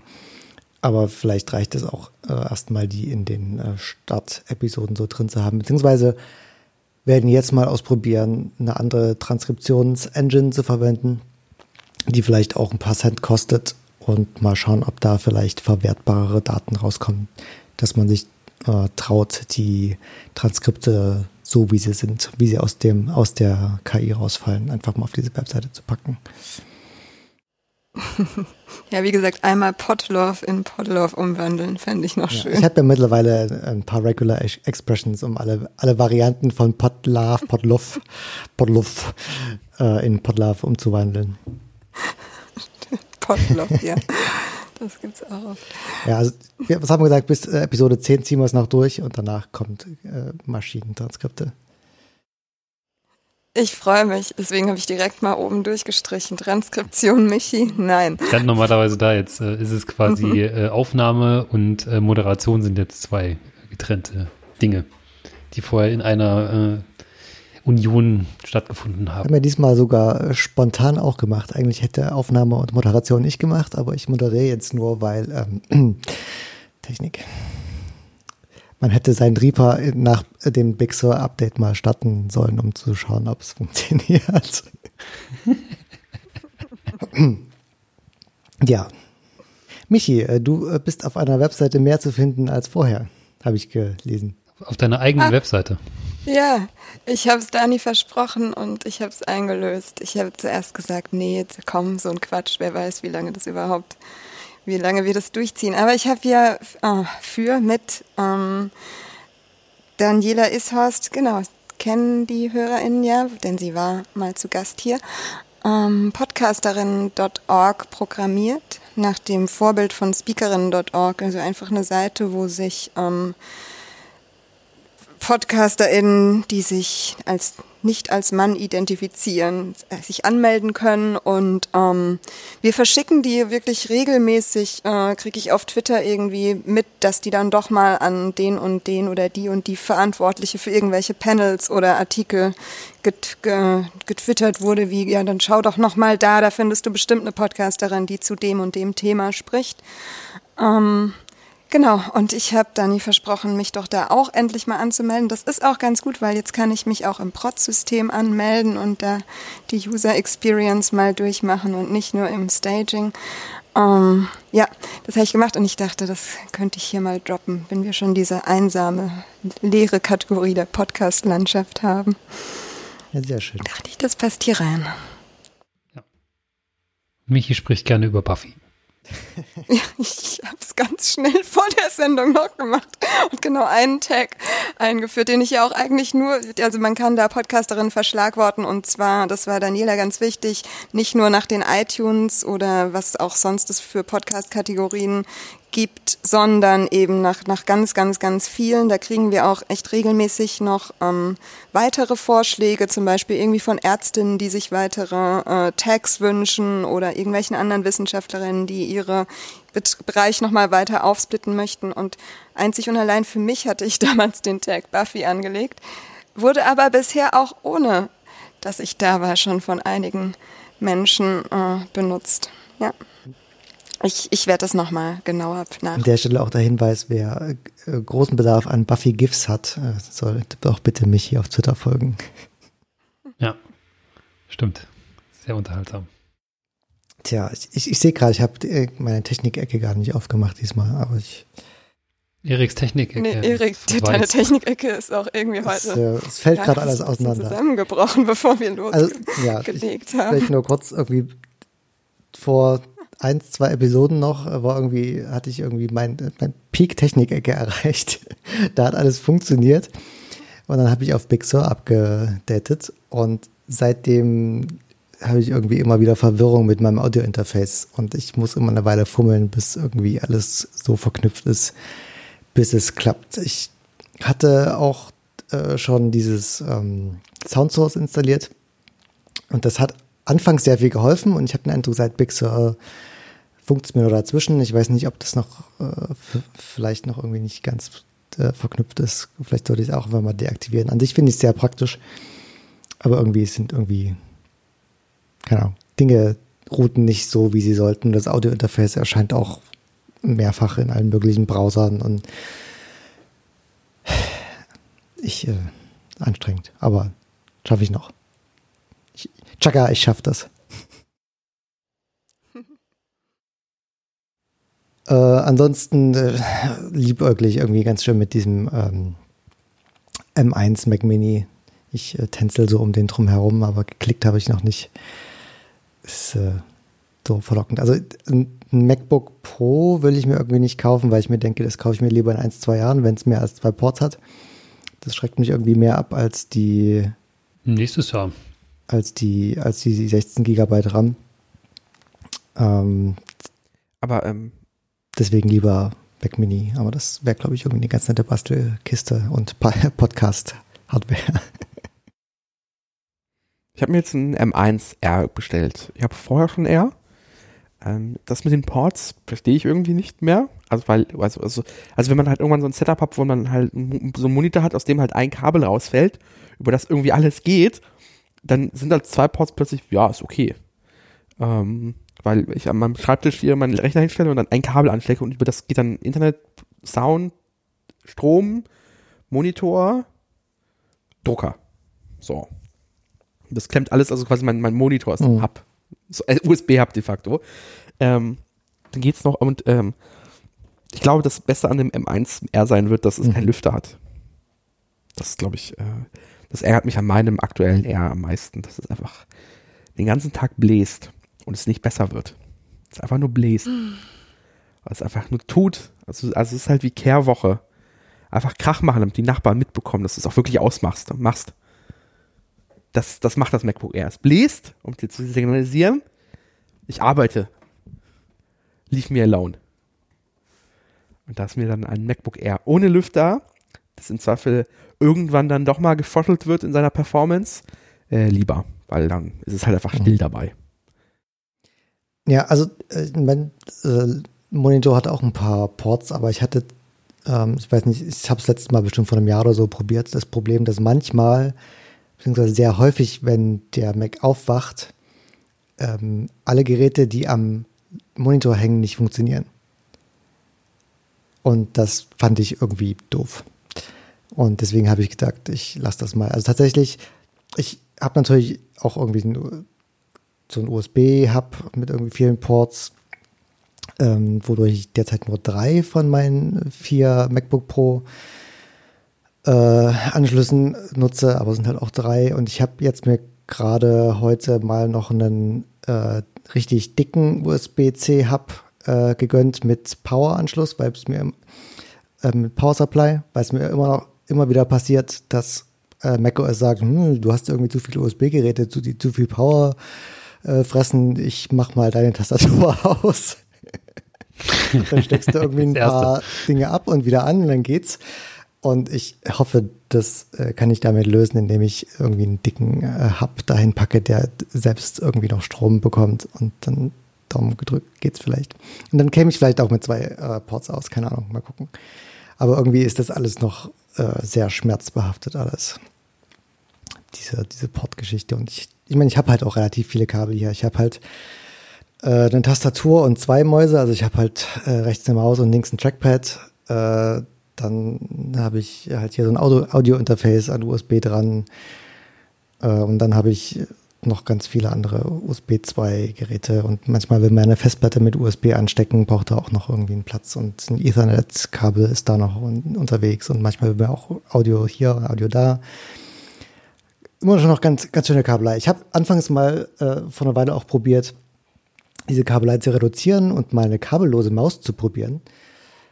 Und ich habe irgendwie drei, vier, fünf Mäuse durchprobiert und keiner hat funktioniert. Also nicht, nicht latenzlos oder nicht latenzlos genug, um mich nicht ständig zu nerven. Oder die schlafen dann halt ein nach zehn Sekunden und die musste mal so kurz schütteln, dass er wieder irgendwie latenzlos funktionieren. Und das, das, damit komme ich nicht klar. Das macht mich wahnsinnig, das macht mich aggressiv. Also ne, deswegen habe ich wieder eine kabelgebundene Maus. Ja, Okay, da haben wir jetzt Eriks Technik-Ecke nochmal improvisiert. Eric Technik Rage. ja, tut mir leid. Ähm, dann können wir jetzt mal zum Gast kommen. Hier kommen wir jetzt zum Gast, irgendwie anderthalb Stunden Sendung. Ich sag ja, manchmal passt dieses. Ach, ich weiß Ja, auch ja. nicht. Naja, also da, da wo ich ja podcastmäßig herkomme, ähm, äh, haben wir schon lange aufgegeben, irgendein Konzept zu haben und haben einfach reden einfach nur. Deswegen finde ich das äh, immer ganz sympathisch, einfach dieses Chaos bei anderen einfach einzutragen. Ja, ich, ich finde das okay. äh, ich meine, wir haben halt einen, Plan und der Plan äh, ist dazu da, um missachtet zu werden und am Ende kommt man auch am Ziel an. Ah, Dennis, du hast 2011 mit Anycast angefangen. Warum eigentlich? Das musst du Renke fragen. Ähm, Renke kam auf mich zu, wir kannten uns aus, aus dem SPD-Kontext schon mal. Äh, wir beide aus Niedersachsen. Er hat mich gefragt, wollen wir einen Podcast machen? Und ich, wusste, ich habe dann da schon mal einen Podcast gemacht. Und das ist schon 2004 oder 5 gewesen. Auf der Didakta. Auf einem äh, MacBook. Äh, auf einem iMac. Äh, das war noch damals, als man Podcasts die quasi nur in dieser Apple-Land, also wirklich nur in der Apple-Landschaft existierten. Ähm, schön mit iWeb und so, dem ganzen Spaß. Ähm, das war mein erster Berührungspunkt mit Podcasts. Das war irgendwie 2004, 3 Schülerradio in Niedersachsen. Äh, Schulradio. Und dann kam Renke auf mich zu und Renke fragte mich, naja, und dann, äh, weil Renke halt schon aus diesem ganzen Podcast-Universum das schon kannte und äh, irgendwie bei Tim sehr viel hörte, äh, kam er auch gleich mit, naja, wir brauchen folgende Technik. Hier folgende Headsets müssen wir kaufen dafür. Und zwar natürlich hier diese DT297 300 Euro Headset.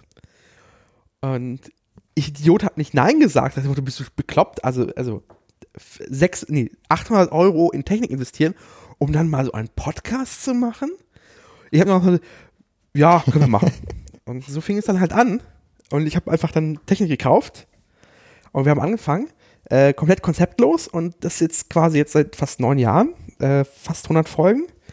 Ähm, und äh, so bin ich in die Podcast-Welt gekommen. Ähm, ist ja auch nicht der einzige Podcast, den ich gemacht habe. Wir haben also, es gibt, gibt ja noch, was habe ich aufgeschrieben hier, die Bahnhelden. Das ist leider eingeschlafen, äh, ist aber ähm, ganz cool, weil das irgendwie sehr viel mobil ist und dass auch die Technik jetzt einfacher geworden ist. Also ich erinnere mich an die ersten Folgen, die erste Folge, da waren wir tatsächlich mit diesem DT97 unterwegs und verkabelt, konnten nicht also einen Meter auseinander gehen.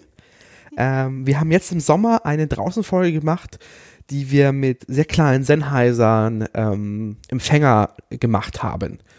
Und da, da, also das ist schon ganz cool, was man einfach mobil alles plötzlich machen kann. Und welcher Sound daraus kommt mit so kleinen Lavaliers, die also fast nichts kosten. Also ähm, das ist halt sehr, sehr cool. Und der dritte Podcast, den ich mache, ist halt ein, da ist es gar nicht dass die, die Herausforderung, das inhaltlich, also kein Inhalt zu haben und äh, das draußen zu machen, sondern eher das jeden Tag zu machen und das zu tun quasi um Mitternacht, wenn man komplett übermüdet ist. Und das bitte auch dann quasi jeden Morgen, dass die Leute das im Podcatcher haben. Und das ist ein Podcast zum Dschungelcamp.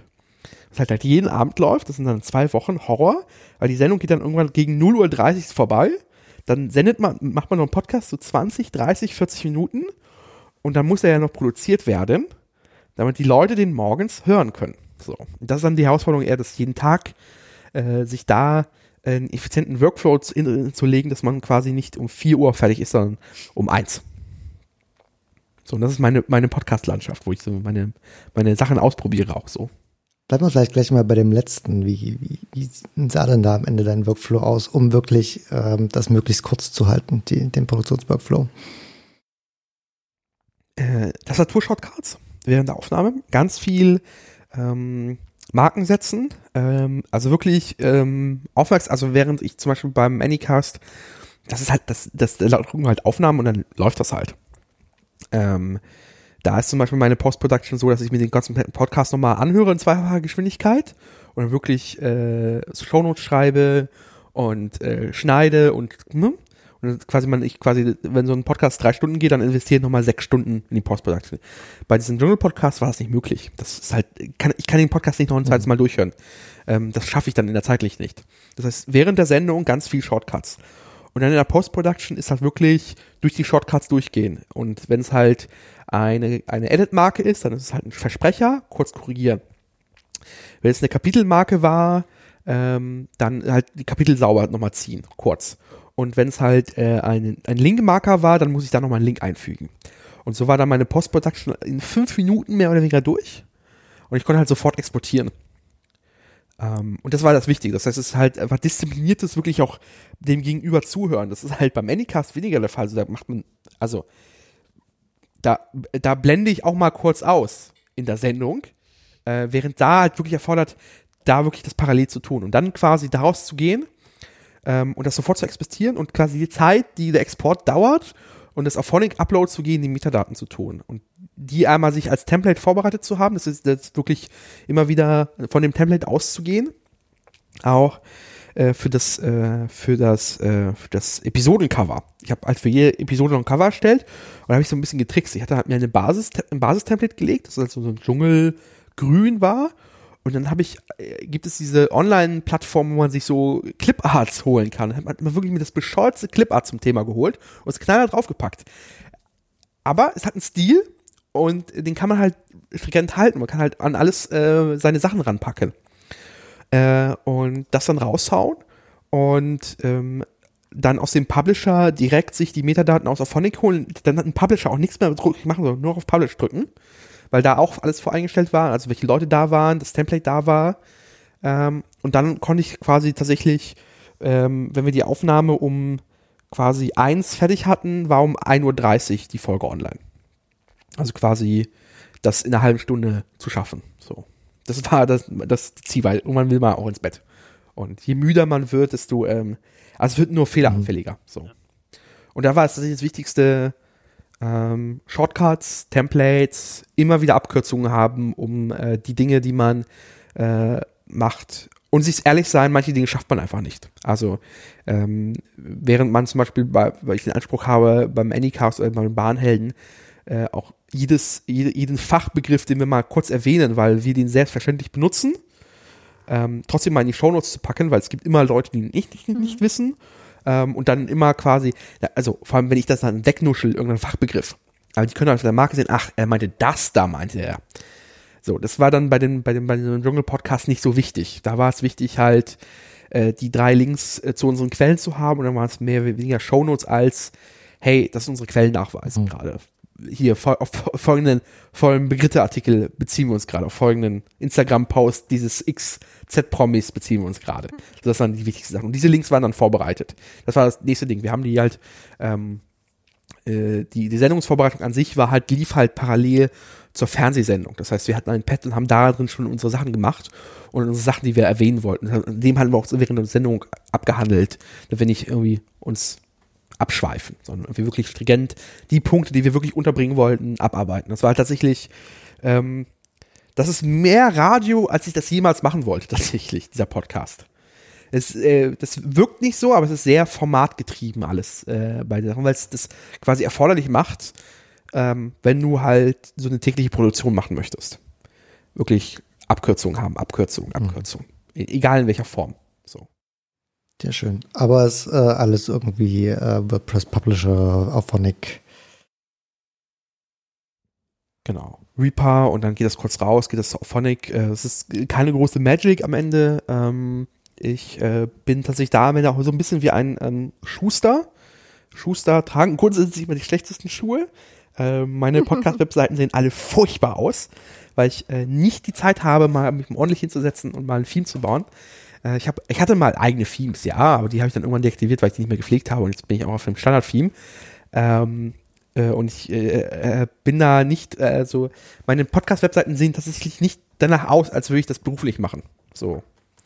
Ähm, aber sie erfüllen ihren Zweck, weil äh, das ist halt tatsächlich, ähm, mein Gedanke war auch immer, irgendwann will ich mal Headless gehen tatsächlich mit der Sache. Ähm, weil ich WordPress-Themes nicht so angenehm finde zu schreiben. Ähm, und hinzu kommt, dass die Erfordernisse einer Podcast-Webseite sich leicht verändert haben. Die sollten sich schon ein bisschen mehr wie so ein Spotify-Web-Client verhalten. Also, dass du dich auf die Webseite durchklicken kannst und der Sound läuft halt weiter. Mhm.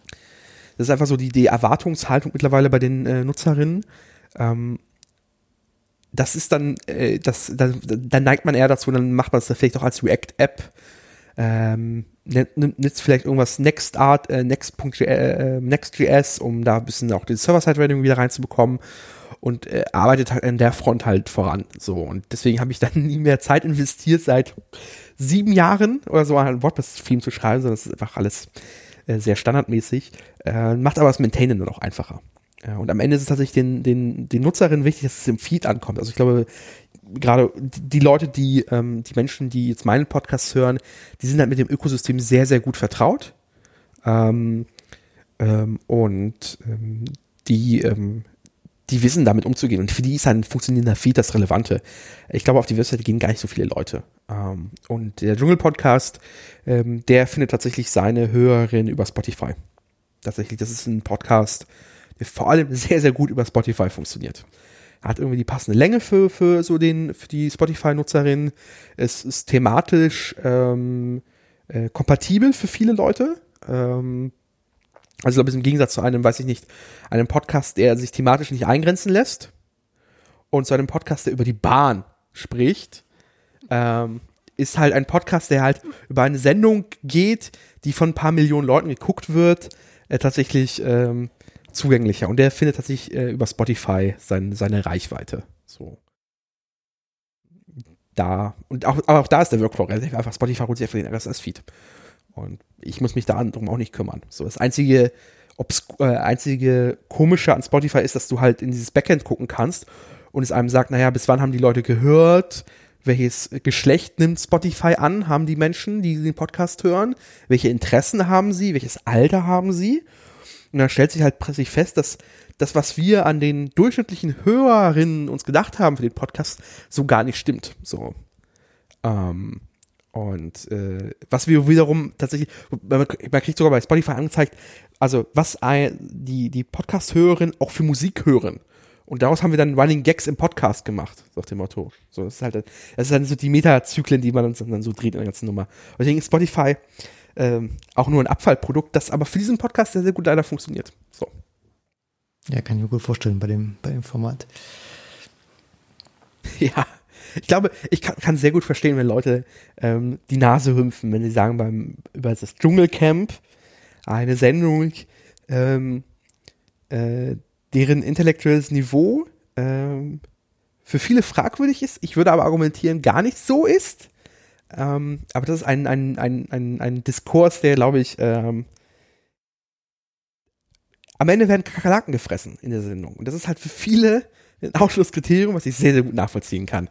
Ähm, und deswegen ist dieser Podcast, ähm, kann ich sehr gut verstehen, wenn da viele eher sagen, so, das würde ich mir ungern anhören, vor allem, wenn da noch zwei Menschen sitzen, die quasi darüber erzählen. Wobei auch da, äh, um jetzt quasi nochmal komplett äh, dir alles zu entreißen in dieser Sendung, äh, es gibt Leute, die nur den Podcast hört, aber nicht das Dschungelcamp kennen. Ich wollte gerade sagen, dass das Einzige, das würde mich tatsächlich jetzt interessieren, weil das Dschungelcamp an sich, das, ich finde es schon spannend, Menschen dabei, dabei zu beobachten, wie sie so zueinander finden, vielleicht irgendwie miteinander nicht gut klarkommen oder doch gut klarkommen in Stresssituationen. Das würde ich mir eigentlich aus Guilty Pleasure Gründen schon gerne angucken. Aber sobald es eklig wird, denke ich mir, nee, dann, dann geht es, das kann ich nicht sehen. Aber wenn man jetzt mir die Highlights davon erzählen würde, Leute, die Highlights aus Trash TV erzählen, sind ja auch sehr erfolgreich und ich finde es eigentlich das beste Format am Trash TV, wenn Menschen kurz das Beste zusammenschneiden und mir dann darüber berichten. Ja, glaube ich total. gut und, das, gerne. Und das machen tatsächlich Leute. Und ich bin immer verwirrt, weil ich habe den Eindruck, also, also ich, ich kann es halt leider nicht nachvollziehen, wenn ich halt die Sendung sehe. Ich kann halt mir den Podcast leider nicht anhören, ohne zu wissen, was tatsächlich passiert in der Sendung. Um nachzuvollziehen, ob das effekt, das, was wir da reden, Sinn ergibt, ohne zu wissen, was in der Sendung passiert ist. Ähm, aber wir haben uns dann deswegen angewöhnt, mit diesem Wissen, dass das Leute halt tun, äh, äh die eine oder andere Referenz dann trotzdem nochmal zu erklären. So. Weil wir wissen, der Podcast wird von Leuten gehört, die diese Sendung nie gesehen haben. Vielleicht ist das so ein, äh, so ein soziales äh, Hilfsmittel für, dass sie zumindest mitreden können, wenn, wenn, wenn auf Arbeit oder wo auch immer sie dann äh, mit anderen Menschen, die das Dschungelcamp äh, gesehen haben, kommunizieren wollen. Das ist gar nicht schlecht so. Aber, aber wie, kommt man, wie kommt man denn dann auf den Podcast? Denkt man sich, äh, ich will irgendwie mitreden können, also suche ich mal auf Spotify, ob es einen Podcast zu dem Thema gibt, der vielleicht kürzer ist als oder ist der überhaupt kürzer als die, als die eigentliche Sendung? Nee, also der Podcast ist schon kürzer als die eigentliche Sendung. Auch, also auch wenn wir mal hart kratzen dran. Weniger Werbung drin. Also, ja, also es ist schon überraschend, dass man plötzlich über eine, weiß nicht, eine 45-Minuten-Sendung plötzlich eineinhalb Stunden reden könnte. So. Ähm, was wir tun nichts vermeiden wollen, weil man muss halt auch nicht aufpassen, dass man die Sendung nicht einfach knallhart nacherzählt und dann ist da so ein bisschen der, der Sinn verloren. Ähm, ähm, ich glaube, die meisten, die das so machen, das quasi diesen Podcast hören, aber nicht die Sendung zu sehen, sind über die anderen Podcasts reingekommen. Und die haben sich entschieden, ja, ich, finde die beiden sympathisch, ich höre mir, egal was die reden, ich höre mir das einfach an. Was ich, äh, Respekt, weil, also es gibt so Themen, über die ich rede, wo ich mich ungern selber zuhören würde und ich darüber reden muss. Ähm, und es gibt halt Leute, die sich einfach sagen würden, ja, nee, ist egal, was er redet. Ich, Hauptsache, er redet. Und ich so, okay. Das ist, äh, Das äh, kann- spannend. Und vor allem, also vor allem muss er halt auch, also, also es ist halt der Schmerz, über ein Thema zu reden, was einen vielleicht nicht interessiert, einfach weil die Stimmen oder die, die Menschen sympathisch sind, schon, es hat eine krasse Wirkung, was so Podcasts an, an diesem, diesem sehr persönlichen Medium halt haben, so. Um da die Brücke wieder zurückzuschlagen. Und es ist halt vor allem ein persönliches Medium. So. Deswegen bin ich auch nie, nie, nie traurig, dass mein Podcast irgendwie nicht von drei Millionen Leuten gehört wird. Also diesen Personenbezug kann ich aus verschiedenen Ebenen äh, nachvollziehen. Also zum einen beim Studium hatte ich das äh, sehr bald, ähm, dass ich einfach äh, Profs hatte, wo ich gesagt habe, okay, wenn der im nächsten Semester irgendwas macht, wo ich mich einschreiben kann, dann mache ich das einfach, weil ähm, das Thema kann noch so interessant sein. Ähm, wenn es ein Prof erzählt, der das nicht rüberbringen kann, dann bringt mir das nichts. Aber wenn es einen Prof gibt, der äh, Themen gut rüberbringen kann, dann ist das Thema fast egal. Äh, ich werde dann schon was lernen dabei. Ähm, genauso gibt es halt Leute, die äh, jetzt eher in ihrer Zeit, keine Ahnung, äh, Buch, Buchautoren, wo du einfach jedes Buch kaufen kannst, auch wenn sie irgendwie mal das Genre wechseln. Ähm, und solche Geschichten. Also ich kann, also gerade diesen Personenbezug, also wenn einem eine Person sympathisch ist oder eine Stimme sympathisch ist, ähm, dass man da einfach dran bleibt, das kann ich schon nachvollziehen. Also generell das, das ganze äh, Fernsehthema finde ich, ich weiß gar nicht, wann ich das letzte Mal Fernsehen hatte. Ich weiß, dass ich schon als Student keinen Fernseh, Fer- keinen Fernsehanschluss mehr hatte. Ja. Ähm, also ich, das muss, Ja, als ich noch bei, bei meinen Eltern gewohnt habe, irgendwie so Mitte des Studiums. Und ich, ich weiß, ich habe auch mal Dschungelcamp, also ich weiß, was das ist. Ich habe da auch mal die ein oder andere Folge davon gesehen, als es anfing. Ähm, ich glaube davor eher noch so Big Brother, was ja, glaube ich, in in die gleiche Kerbe schlägt. Äh, aber jetzt kenne ich das eher aus äh, dem, was so auf dem Laptop meiner Frau manchmal läuft oder regelmäßig, was so die ähm, Reality-TV-Shows aus Asien sind und so Japan, Taiwan. Und das, das ist auch Terrace noch mal eine andere Kerbe. Also wenn man da so als Europäer draufschaut, das, die haben Also noch mal eine ich finde, andere. ich finde das ja angenehmer als, äh, also zum Beispiel Terrace House finde ich deutlich angenehmer als jetzt äh, irgendwie Big Brother oder so, weil das, die sind halt einfach nett. Also gut, die sind halt manchmal auch scheiße zueinander, aber so generell sind sie eigentlich ganz, äh, ganz zugänglich. Ja, die, die Art Fernsehen zu machen ist da, glaube ich, einfach nochmal eine komplett andere. Also Talkshows, also wenn sie da manchmal Ton anhat und was, was da alles an, also was bei uns irgendwie früher an, ich weiß nicht, was jetzt ist, aber was früher an Lachern ein, eingespielt wurde, was da an, an Sounds die ganze Zeit eingespielt wird und vor allem Wiederholung, also wenn irgendjemand lacht, dann reicht es nicht, dass er lacht, sondern es wird dreimal wiederholt, wie er lacht, um einfach das zu betonen, dass das gerade lustig war und, und irgendwie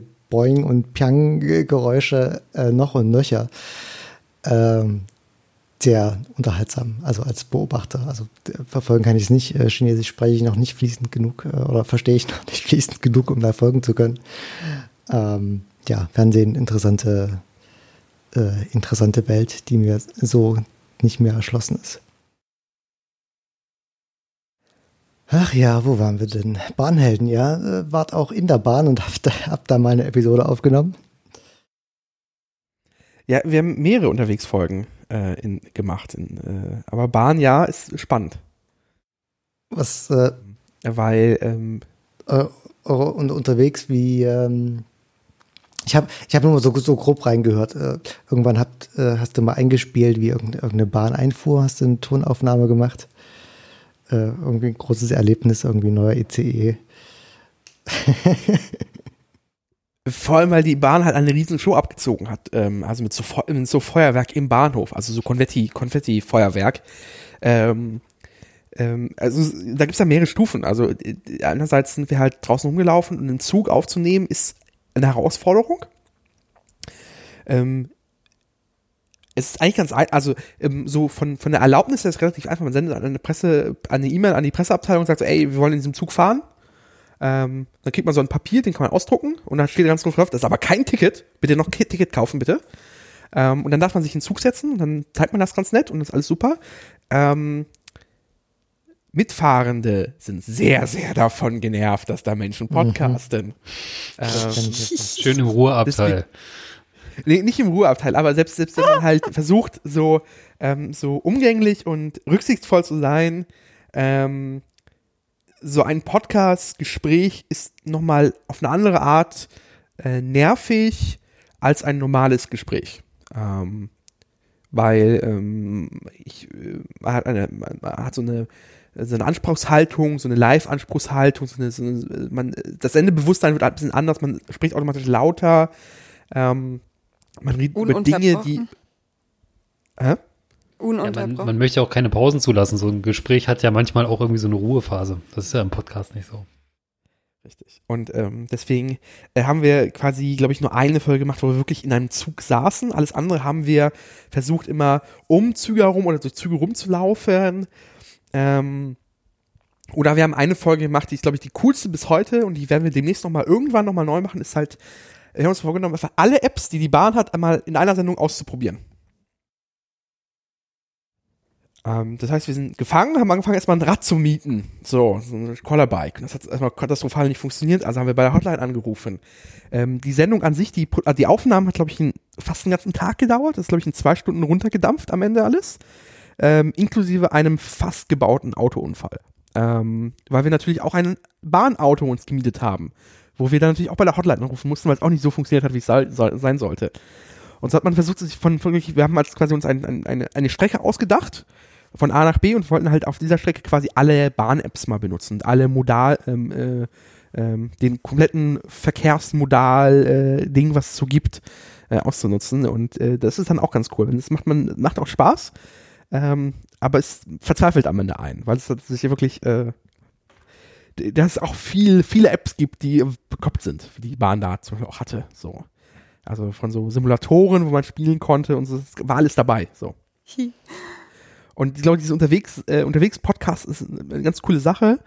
Ähm, vor allem das, was jetzt an Technik möglich ist. Also wirklich, du hast halt dein, dein, dein, dein Lavalier, äh, Lavalier-Mikrofon dran, das eine sehr gute Qualität hat. Du hast dann einen Empfänger ähm, und ähm, kannst einfach das aufnehmen und kannst dich halt frei bewegen, interagieren. Ähm, Im Schnitt ist das relativ, also ist das mittlerweile machbar. Ähm, deswegen macht es sehr viel Spaß, einfach draußen zu podcasten. Ähm, und ähm, so, so Dinge einfach draußen zu tun. Das ist ganz cool. Bei den Bahnhällen geht das halt ganz gut, weil Züge halt draußen fahren. So.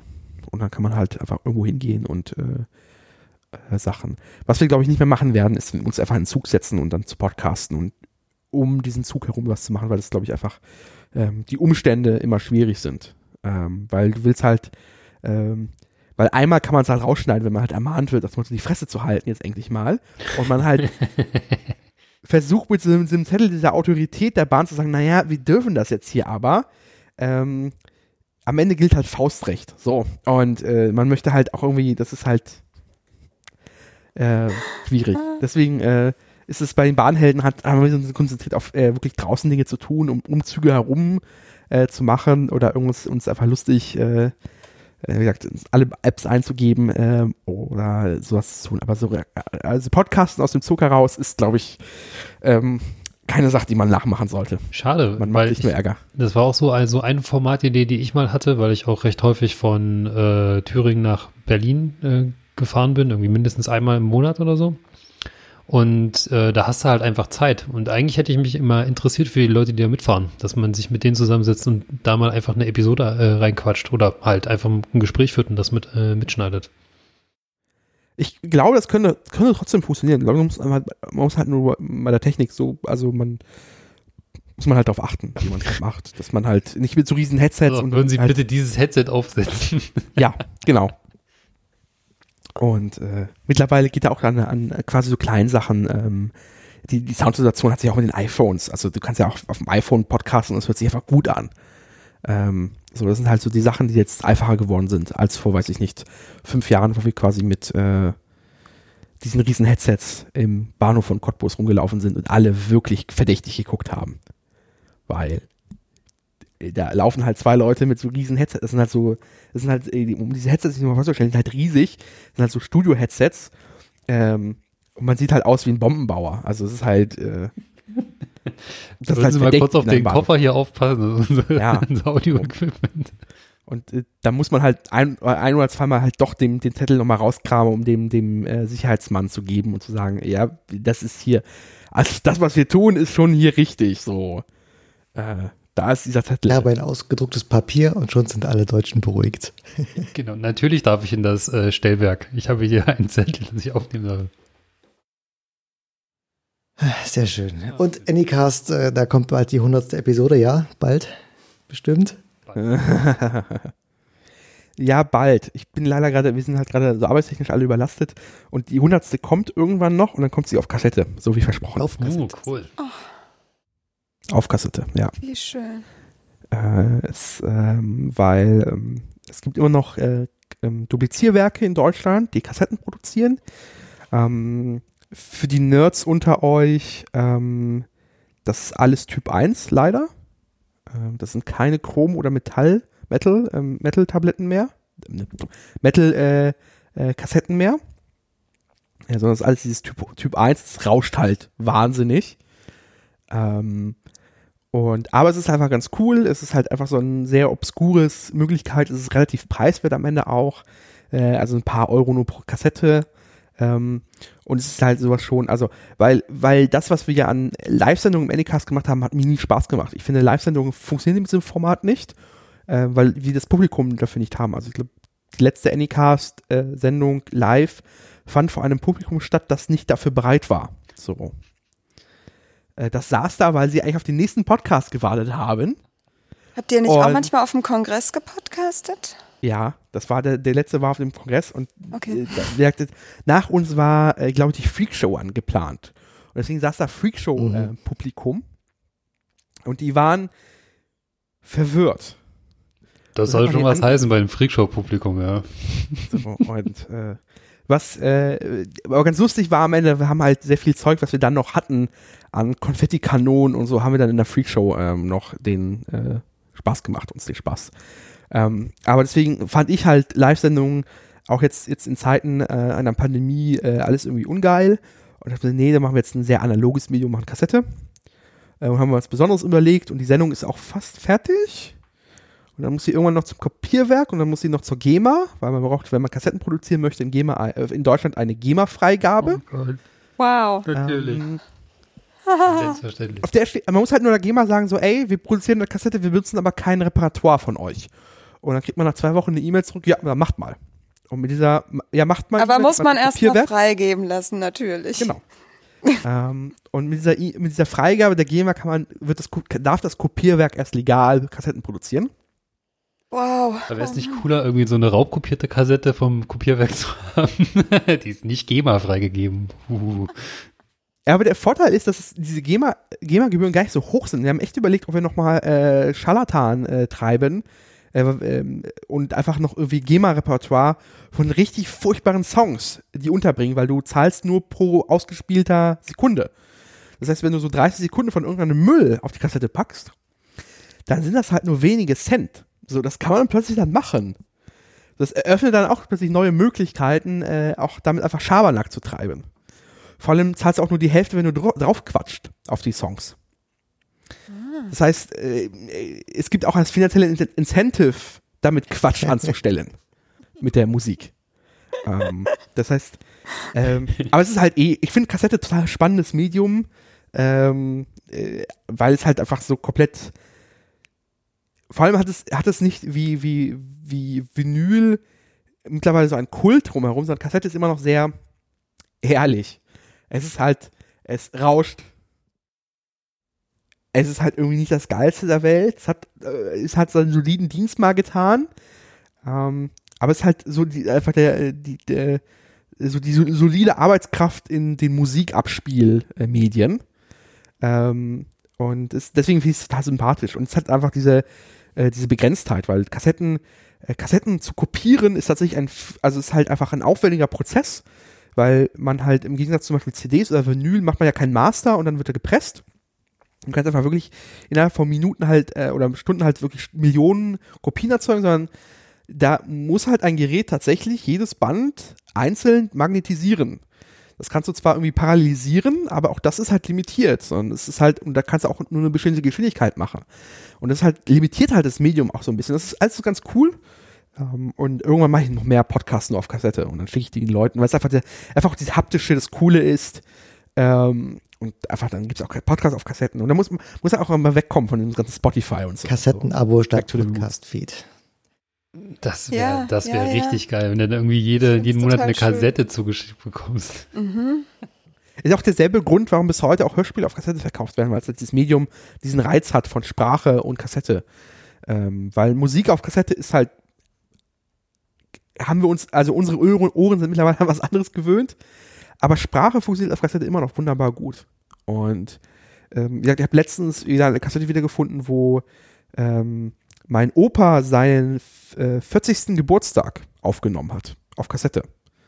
Und es ist halt total faszinierend, ähm, dieses, dieses Zeitkapsel-Ding, weil das war einfach ein, ein Medium, was einfach verfügbar war. Also Kassettenrekorder hatte irgendwie zu dem Zeitpunkt einfach jeder. Und hat einfach Aufnahme gedrückt und hat ein Mikro irgendwie in den Raum gestellt und hat man einfach, einfach einen Geburtstag aufgenommen. Ähm, und ich finde das einfach, Kassette hat ein sehr faszinierendes Medium, deswegen wird die hunderte, die hundertste Folge vom Anycast gibt es nur auf Kassette. Und dann irgendwann packen wir sie noch in Feed, aber dann halt äh, in einer Version, die die GEMA hoffentlich nicht ärgert. Weil dafür wollen wir nicht bezahlen. Mhm. Ja, das ist cool. Ich habe gerade überlegt, ich hätte sogar noch ein Kassettenabspielgerät, aber zum Beispiel ein VHS-Abspielgerät hätte ich nicht mehr. Da hm. ist dann vielleicht, falls, falls du eine YouTube-Karriere anstrebst, dann kommt, kommt was auf VHS raus. Ich, glaube, es gibt tatsächlich keine VHS-Kopierwerke mehr, das ist das Problem. Ah, Kassette gibt's noch. Weil Kassette, es gibt einfach so eine, ähm, das ist gerade so, so, so, so Indie-Musik, ähm, Bandcamp. Das ist immer noch ein sehr beliebtes Medium, um Kleinstauflagen zu machen, so 50 Stück oder so ähm, von Kassetten. Ähm, da gibt es einfach Leute, die das hören. Ähm, es gibt halt auch vor allem, ich glaube, was ganz cool ist noch, ähm, die ganze Generation von ähm, Menschen, die Fernseher und Radiogeräte reparieren, die leben ja noch. Noch leider. Das ist halt das Schlimme. Die, die, die, das ist halt eine Generation. Oder, dass, die, äh, dass die nicht mehr ja, so lange leben. Halt, genau, es ist eine Generation, die halt älter wird und dann irgendwann halt auch an ihre, weiß nicht, biolo biologische Klippe kommen.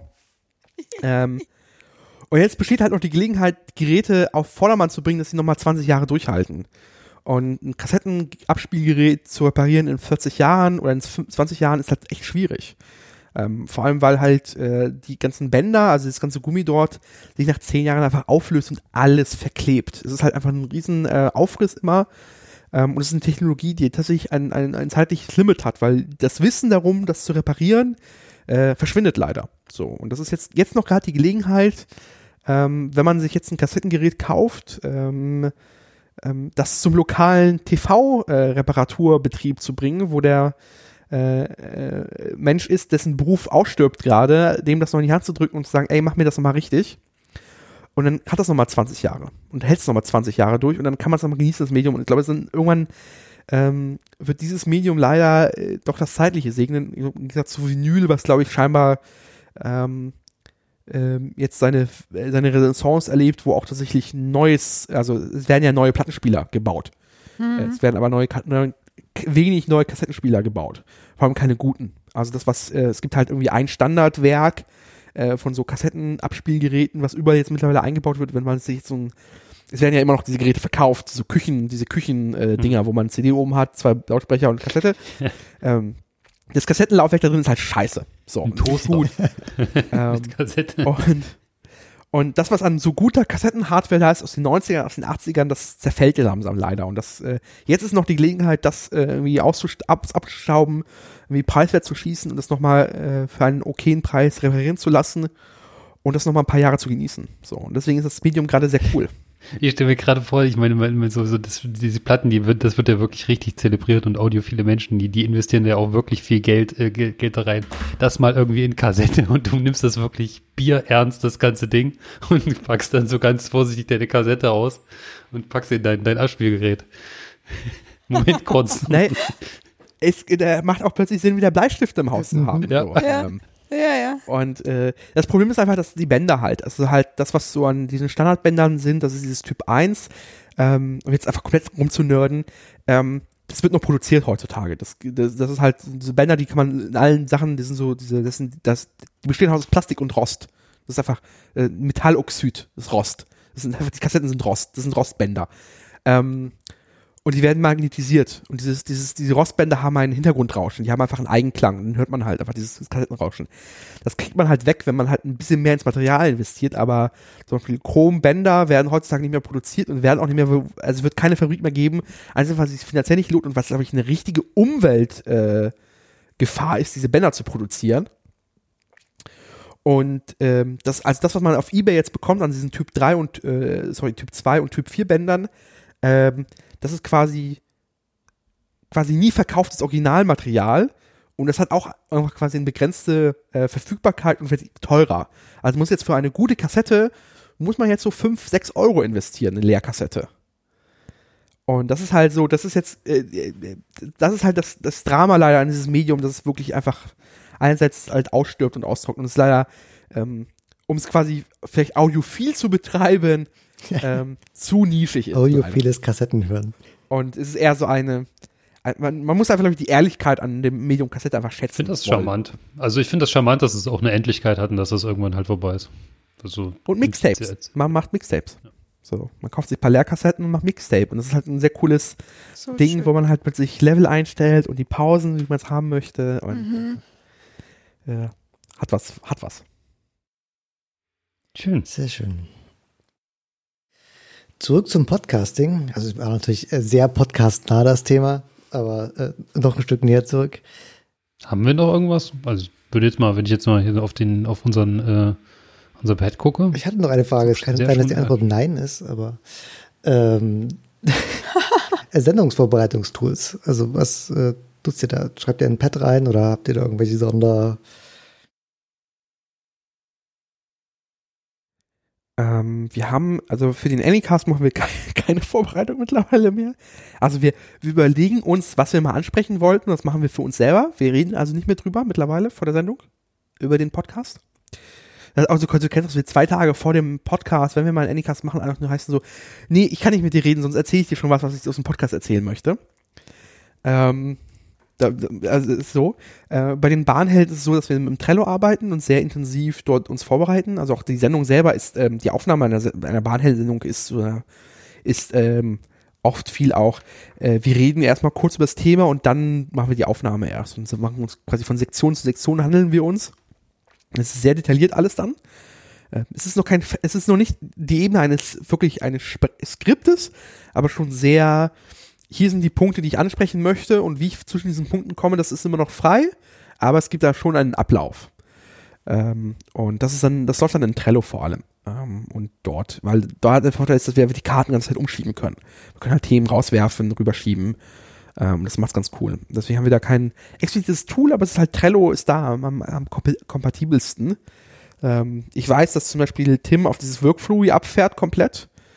Ähm, und das mit so einer Outline zu machen, aber es ist mir immer zu anstrengend, ist das zu verschieben. Ähm, dafür sind halt dann die Sachen, die ich mache, einfach zu fluide und ich muss die Möglichkeit haben, das immer wieder durch die Gegend zu schieben und ähm, Dinge zu tun.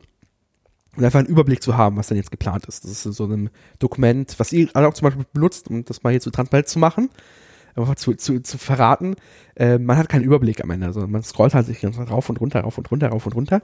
Ähm, da ist so ein Trello halt ganz cool, weil man auf einen Blick sehen kann, was durch ist. Und man hat diese, vor allem das Coole ist, glaube ich, das Beste an Trello ist, man hat dann diese, ähm, das Erfolgsgefühl, dass man so eine Karte einfach wegwerfen kann, wenn man sie fertig hat. Mhm. Man kann sie einfach physik, also man kann sie halt physikalisch einfach ins, ins digitale Nirvana schieben. Und das ist im Zweifel so ein Thema, was irgendwie anstrengend, was man anstrengend fand. Das kann man wirklich, ist ein Thema, das man äh, wirklich anstrengend fand, einfach wirklich mit dem, mit der, mit dem Gefühl, einfach, einfach pff, weg, Mülleimer. Und äh, das ist ganz cool. Ja, also das Pad ist sicherlich auch nicht äh, unsere Tooler-Wahl. Also schon, aber. Ich, ich wollte keinen nee, Trick, aber es nö, ist, halt nö, Das ist halt einfach irgendwie das, was wir mal genommen haben und es funktioniert irgendwie okay, aber ähm, ja, hat diverse Nervigkeiten und äh, Wir optimieren dabei. Haben ja noch neue, neue Tools, die bald kommen. aber Trello, Trello ist interessant dafür. ähm, kann ich mir durchaus vorstellen. habe nie so richtig Zugang zu Trello bekommen. Es ist irgendwie so, ich weiß nicht, so irgendwie so, es will, will irgendwie mehr sein, als es ist. Ich, ich habe irgendwie nie so die richtige Ebene gefunden, auf der Trello so richtig gut ist. Irgendwie so für Softwareentwicklung ist es zu unterkomplex, so für Planung ist es manchmal zu überkomplex. Ja. Ich habe es auch seit Jahren nicht äh, verwendet, aber einfach generell irgendwie äh, ein digitales Kanban-Board als ähm, zur Sendungsplanung, um es mal ge- allgemeiner zu formulieren, ist äh, eine interessante Idee. Hm. Ja, aber da sind halt die, die Spalten sind die einzelnen Sendungen, wo du einfach die Themen rüberschieben kannst und sagen Ach kannst. so. Ah, so Hm. grob sogar. Genau. Okay. Genau, du hast dann, Dann kannst quasi, du natürlich einfach weiter schubsen, klar. genau, kannst du einfach Themen rüberschieben, kannst einen Überblick haben, ähm, äh, kannst einfach Themen schieben und so. Äh, und das ist ganz cool eigentlich. Dann bleibt eigentlich nur noch eine Kategorie, nämlich wünscht dir was. Wenn äh, da du den Publisher noch nutzt, äh, was, was fehlt dir denn als ein, äh, oder hast du irgendwas zu kritisieren, was zu wünschen, was, wo, wo drückt der Schuh?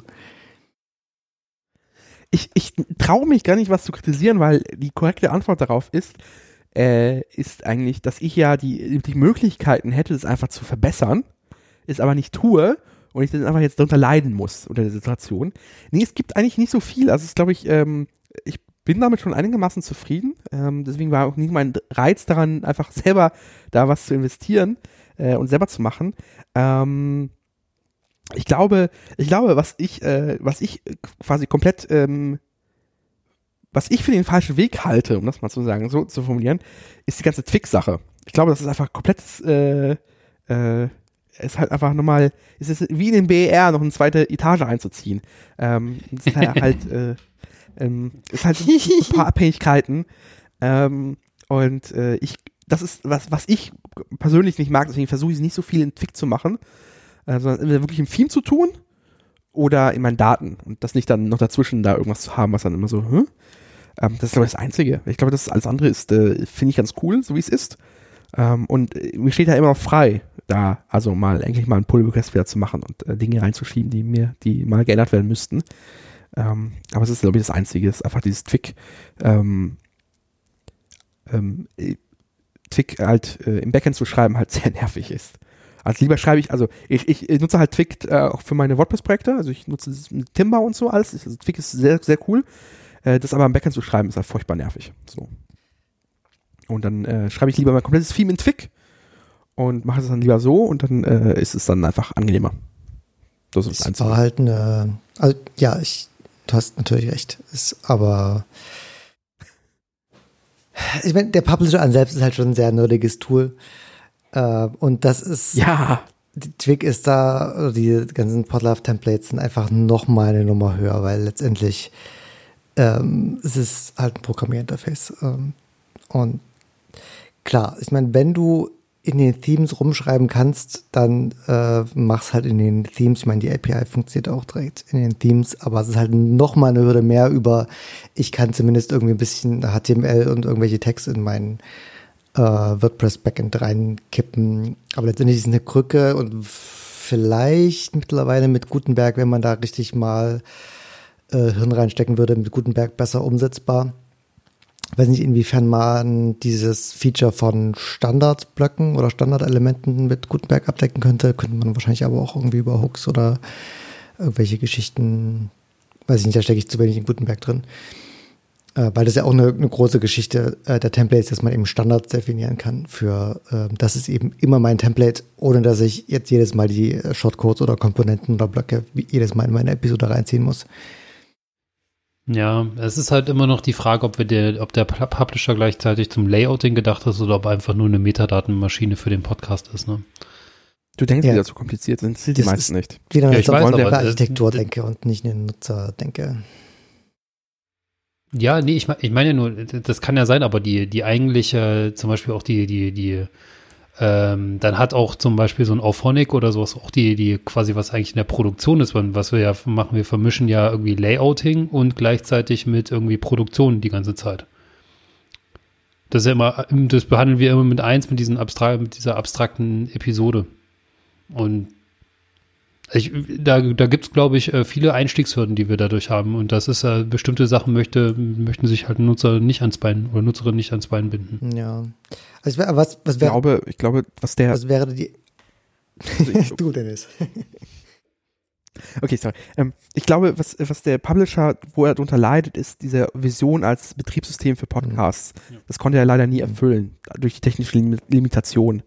Und äh, Love OS, ja, ja. ja, ähm, das sind so, ähm, wenn man sich alte Vorträge von Tim anhört, dann da ist die Idee, glaube ich, da, wo die ein bisschen herkommt, ähm, dem konnte der, der Publisher, glaube ich, nie gerecht werden durch, seine durch die technische Limitation der Plattform an sich. Ähm, und ähm, ich, ich glaube, wenn ich den Publisher heutzutage, also wenn man den neu schreiben würde, würde man halt sehr viele Zöpfe abschneiden und sagen, ey, man will vereinfachen, man will in Blöcke voll investieren. Äh, Gerade jetzt mit dieser Block-Gallery, das heißt, man würde so ein paar Block-Galleries anbieten, wo du sagst, hier, hier, das ist ein Pub hier ist dein, dein Player, hier sind deine Kontributoren, hier sind deine Shownotes, das ist einfach zusammengepackt in, in kannst auch auseinanderziehen, kannst du wiederverwenden und hier arbeite in Blöcken. Ähm, und äh, es gibt auch nur einen Podcast, es gibt keine Shows, aber man will halt sehr viel vereinfachen, weil ähm, weil ich glaube, wenn man halt sich auf die Features äh, konzentriert, die halt 99% der, Nutz, äh, Prozent der Nutzerinnen nutzt und das eine Prozent vielleicht mal ähm, sagt, ey, das macht man vielleicht an ein Plugin-Plugin, so, das ist auch eine Möglichkeit. Ähm, glaube, wäre man, äh, würde man viele Dinge also sich die einfacher machen, aber äh, dieser Wunsch, ein quasi die äh, umfassende Wahrheit oder die Antwort auf die äh, zu sein, auf äh, Podcasting, ähm, ich glaube, da war eine nette Idee, aber ich glaube, das funktioniert heutzutage nicht mehr ganz, weil das, ich, das Medium Podcast hat sich dafür zu sehr verändert. Äh, und WordPress ist halt da nicht hilfreich bei der Aktion gewesen. Mhm. So, und äh, Aber wie du, wie du meintest, ne, die, es geht nicht darum, die, das, das muss, muss man halt auch verstehen, die, das Ziel des Publishers ist es nicht, die Webseite zu erstellen, sondern den RSS-Feed. Ne, da, das ist, glaube ich, so die, das, worauf es eigentlich hinausläuft. Also die Frage ist, wo stand der Publisher am Anfang und wo steht er jetzt? Also am Anfang war schon die Ansage, wir machen, äh, der Publisher umfasst alles, was dir ein leeres WordPress äh, als Basis nimmt und dich zu einem kompletten Podcasting-System, alles, was du brauchst, äh, bringt. Und deswegen hat das halt alles das, was es hat. Ähm, aber das zu trennen würde aus heutiger Sicht sicherlich mehr Sinn machen. Boah. Äh, ein Refactoring in der Größe ist unrealistisch, ein Rewrite ist noch unrealistischer und was mit dem Radiator passiert ist, äh, haben wir, was wir auch, also äh, mal schauen, wie es. Auf die Folge wollte ich auch gerade verweisen. Mhm. Ich dachte nämlich, da, ich bin nur kurz jetzt auf die Seite gegangen. Gut, dass es die Transkripte gibt, weil da lese ich genauso den Satz, wo Tim erklärt, wie der Radiator sein sollte und dann sagt, hallo, ich bin dein Podcast-Betriebssystem. Wie kann ich dir heute helfen? Und äh, die ganzen Komponenten spielen magisch zusammen und so weiter. Ja, ja. Also wer darüber nochmal, über den Radiator nochmal genaueres hören will und das Podcast-Betriebssystem in Anführungszeichen, ich scroll und scroll, das ist die Folge Podlovers steht hier nicht. Nee, wir haben keine. Äh Drei, denke ich mal. Also auch das kann Oder? schon das Ziel sein. Hatte das Ziel, war okay als Ziel des Radiators, nur kannst du sowas halt nicht ähm, von null auf aufbauen. Du musst halt klein anfangen. Also das haben wir halt an dem Projekt gelernt, dass wir uns da einfach überhoben haben. Ähm, ja, und in WordPress kannst du es auch nicht anfangen, wie Dennis gesagt hat, weil da bist du zu gefangen. Ja, in WordPress hast du halt die technischen Limitierungen, dass du nicht andere Software-Teilsysteme äh, als äh, nutzen kannst irgendwie. Heutzutage hast du halt immer irgendwo ein Redis stehen, ähm, um irgendwie was zwischen äh, zu cachen oder irgendwelche Dinge zu queuen oder ähm, andere. Ja, allein Queues, ja. also Queues gibt es ja. in WordPress nicht. Punkt. So. Ich meine, ich habe mir halt mein eigenes Queue-System gebaut, um überhaupt mit der, mit dem äh, Tracking, mit der Auswertung ähm, irgendwie zurechtzukommen, um einfach mit den Mengen an Datenverarbeitung klarkommen zu können, die einfach notwendig sind für so ein äh, Tracking- und Analytics-System. Und das ist eine Krücke, die noch unfassbarer ist als äh, diese Zwick-Namespacing-Geschichte, die ich hier eingangs erklärt habe. Also auf, da will ich am besten gar nicht drauf eingehen. das hatten wir, glaube ich, einmal auch irgendwo, dann müssen wir mal okay. linken, ähm, wo wir das äh, erklärt hatten. Ne? Habe ich das erklärt? Ja, kann sein. Das war auch, Wahrscheinlich in der Publisher-Episode. Ja, gut ähm, möglich, ja doch. Mhm. Genau. Ja, na gut, die Zukunft von, von, von äh, dem Publisher, sagen, wir auch immer, auch, auch wenn es immer viele wundert, liegt ja außerhalb von WordPress. Deswegen, was das außerhalb ist, ist halt so die Frage. Was mich interessieren würde, ist, äh, dadurch, dass wir den Headless-Ansatz ja jetzt auch schon für die podlovers.org-Seite äh, fahren, ähm, da auch mal konkretes technisches Feedback äh, über das, wie wir das da, äh, da machen. Nicht jetzt live, aber falls du da mal irgendwie ähm, drüber schauen magst, das würde mich sehr interessieren. Weil's, weil du da auch eine, glaube ich, eine interessante Zielgruppe bist, die da die technische Expertise hat, das auch mal selber irgendwie zu betreiben. Sehr gerne. Ich bin halt, also ich weiß halt, dass die West API aus Entwicklerinnen-Sicht halt so ein bisschen immer ein bisschen haarig ist. Ja. Also ähm, da muss man halt, ähm, dem muss man sich unterwerfen wollen. Ähm, deswegen, ja. Aber es ist das Headless, ja, es ist so ein bisschen die, also ähm, wobei auch jetzt ein bisschen den Eindruck habe, also es sah lange Zeit danach aus, dass so die klassische Podcast-Webseite so ein bisschen ausstirbt. Ähm, äh, und dass alle nur, weiß ich, einen Player irgendwo einbinden und wahrscheinlich ist das auch jetzt die Zukunft. So jetzt gerade Apple aber jetzt auch mal einen Webplayer gemacht haben, den kannst du einfach irgendwo ja, einbinden. Süß, ja. ähm, und ähm, da ist vielleicht auch die, die, die Frage. Das ist auch, glaube ich, das, was der, der, der durchschnittliche, äh, die durchschnittliche Nutzerinnen Nutzer die sich in Publisher installiert, die wollen halt einfach einen Player irgendwo einbinden. Die wollen halt nicht ihren Blog zu einem Podcast machen, sondern die haben ihre, irgendwie ihre Infrastruktur und die wollen dann noch einen Podcast rankleben. Und da war halt ähm, ähm, das Grundsystem, dass man halt ein WordPress zu einem Podcast-Publishing-System umbaut über ein Plugin, ähm, ist, glaube ich, zu invasiv für viele. So, und da muss man, glaube ich, äh, da einfach modularer angehen, die Sache. Aber es ist halt, ich glaube, der, der erste Schritt ganz persönlich wäre einfach knallhart Zipfer abschneiden. Also das, was äh, an Features ist und sagen so, ey, nett, dass du dieses Feature benutzt, aber es ist so äh, intensiv und du bist irgendwie einer von dreien, äh, ohne jetzt Namen zu erwähnen, aber äh, du musst jetzt diesen äh, Tod sterben und diese, auf dieses Feature jetzt verzichten. Ähm, und ähm, das sind dann so Dinge, die man halt tun müsste. Ähm, aber es ist wie immer bei solchen Projekten auch weniger das, das Technische an sich, sondern tatsächlich eher so, äh, man muss halt Leute finden, die darauf Bock haben, Kommunikation zu tun, Planung zu machen. Ähm, ich glaube, das, das, daran scheitert es viel an Open Source, dass es halt sehr viel Kommunikationsaufwand ist. Da irgendwie Code auf die Straße zu bekommen, das kriegt man noch irgendwie hin. Ähm, aber halt Leute zu koordinieren und äh, auch zu kommunizieren, auch Erwartungshaltung an die Nutzerinnen zu machen, ey, hey, dieses Feature braucht jetzt noch oder hey, dieses Feature muss jetzt raus, weil so und so. Das ist halt ein riesen Aufriss, weil da kommt halt sehr viel Feedback. Die Leute haben eine Anspruchshaltung, sie erwarten halt, dass, dass man halt auch auf sie antwortet und ähm, diese, diese, Symmet äh, diese, äh, diese, diese, wo es einfach ist, so äh, schwierig. Deswegen ist halt, äh, kann ich verstehen, dass man halt diese Baustelle Publisher nicht so richtig anfassen möchte, weil das ist weniger, glaube ich, ein technisches Ding am Ende ist, äh, sondern auch viel ähm, die Zielgruppe bisher, äh, der man vor den Kopf stoßen würde.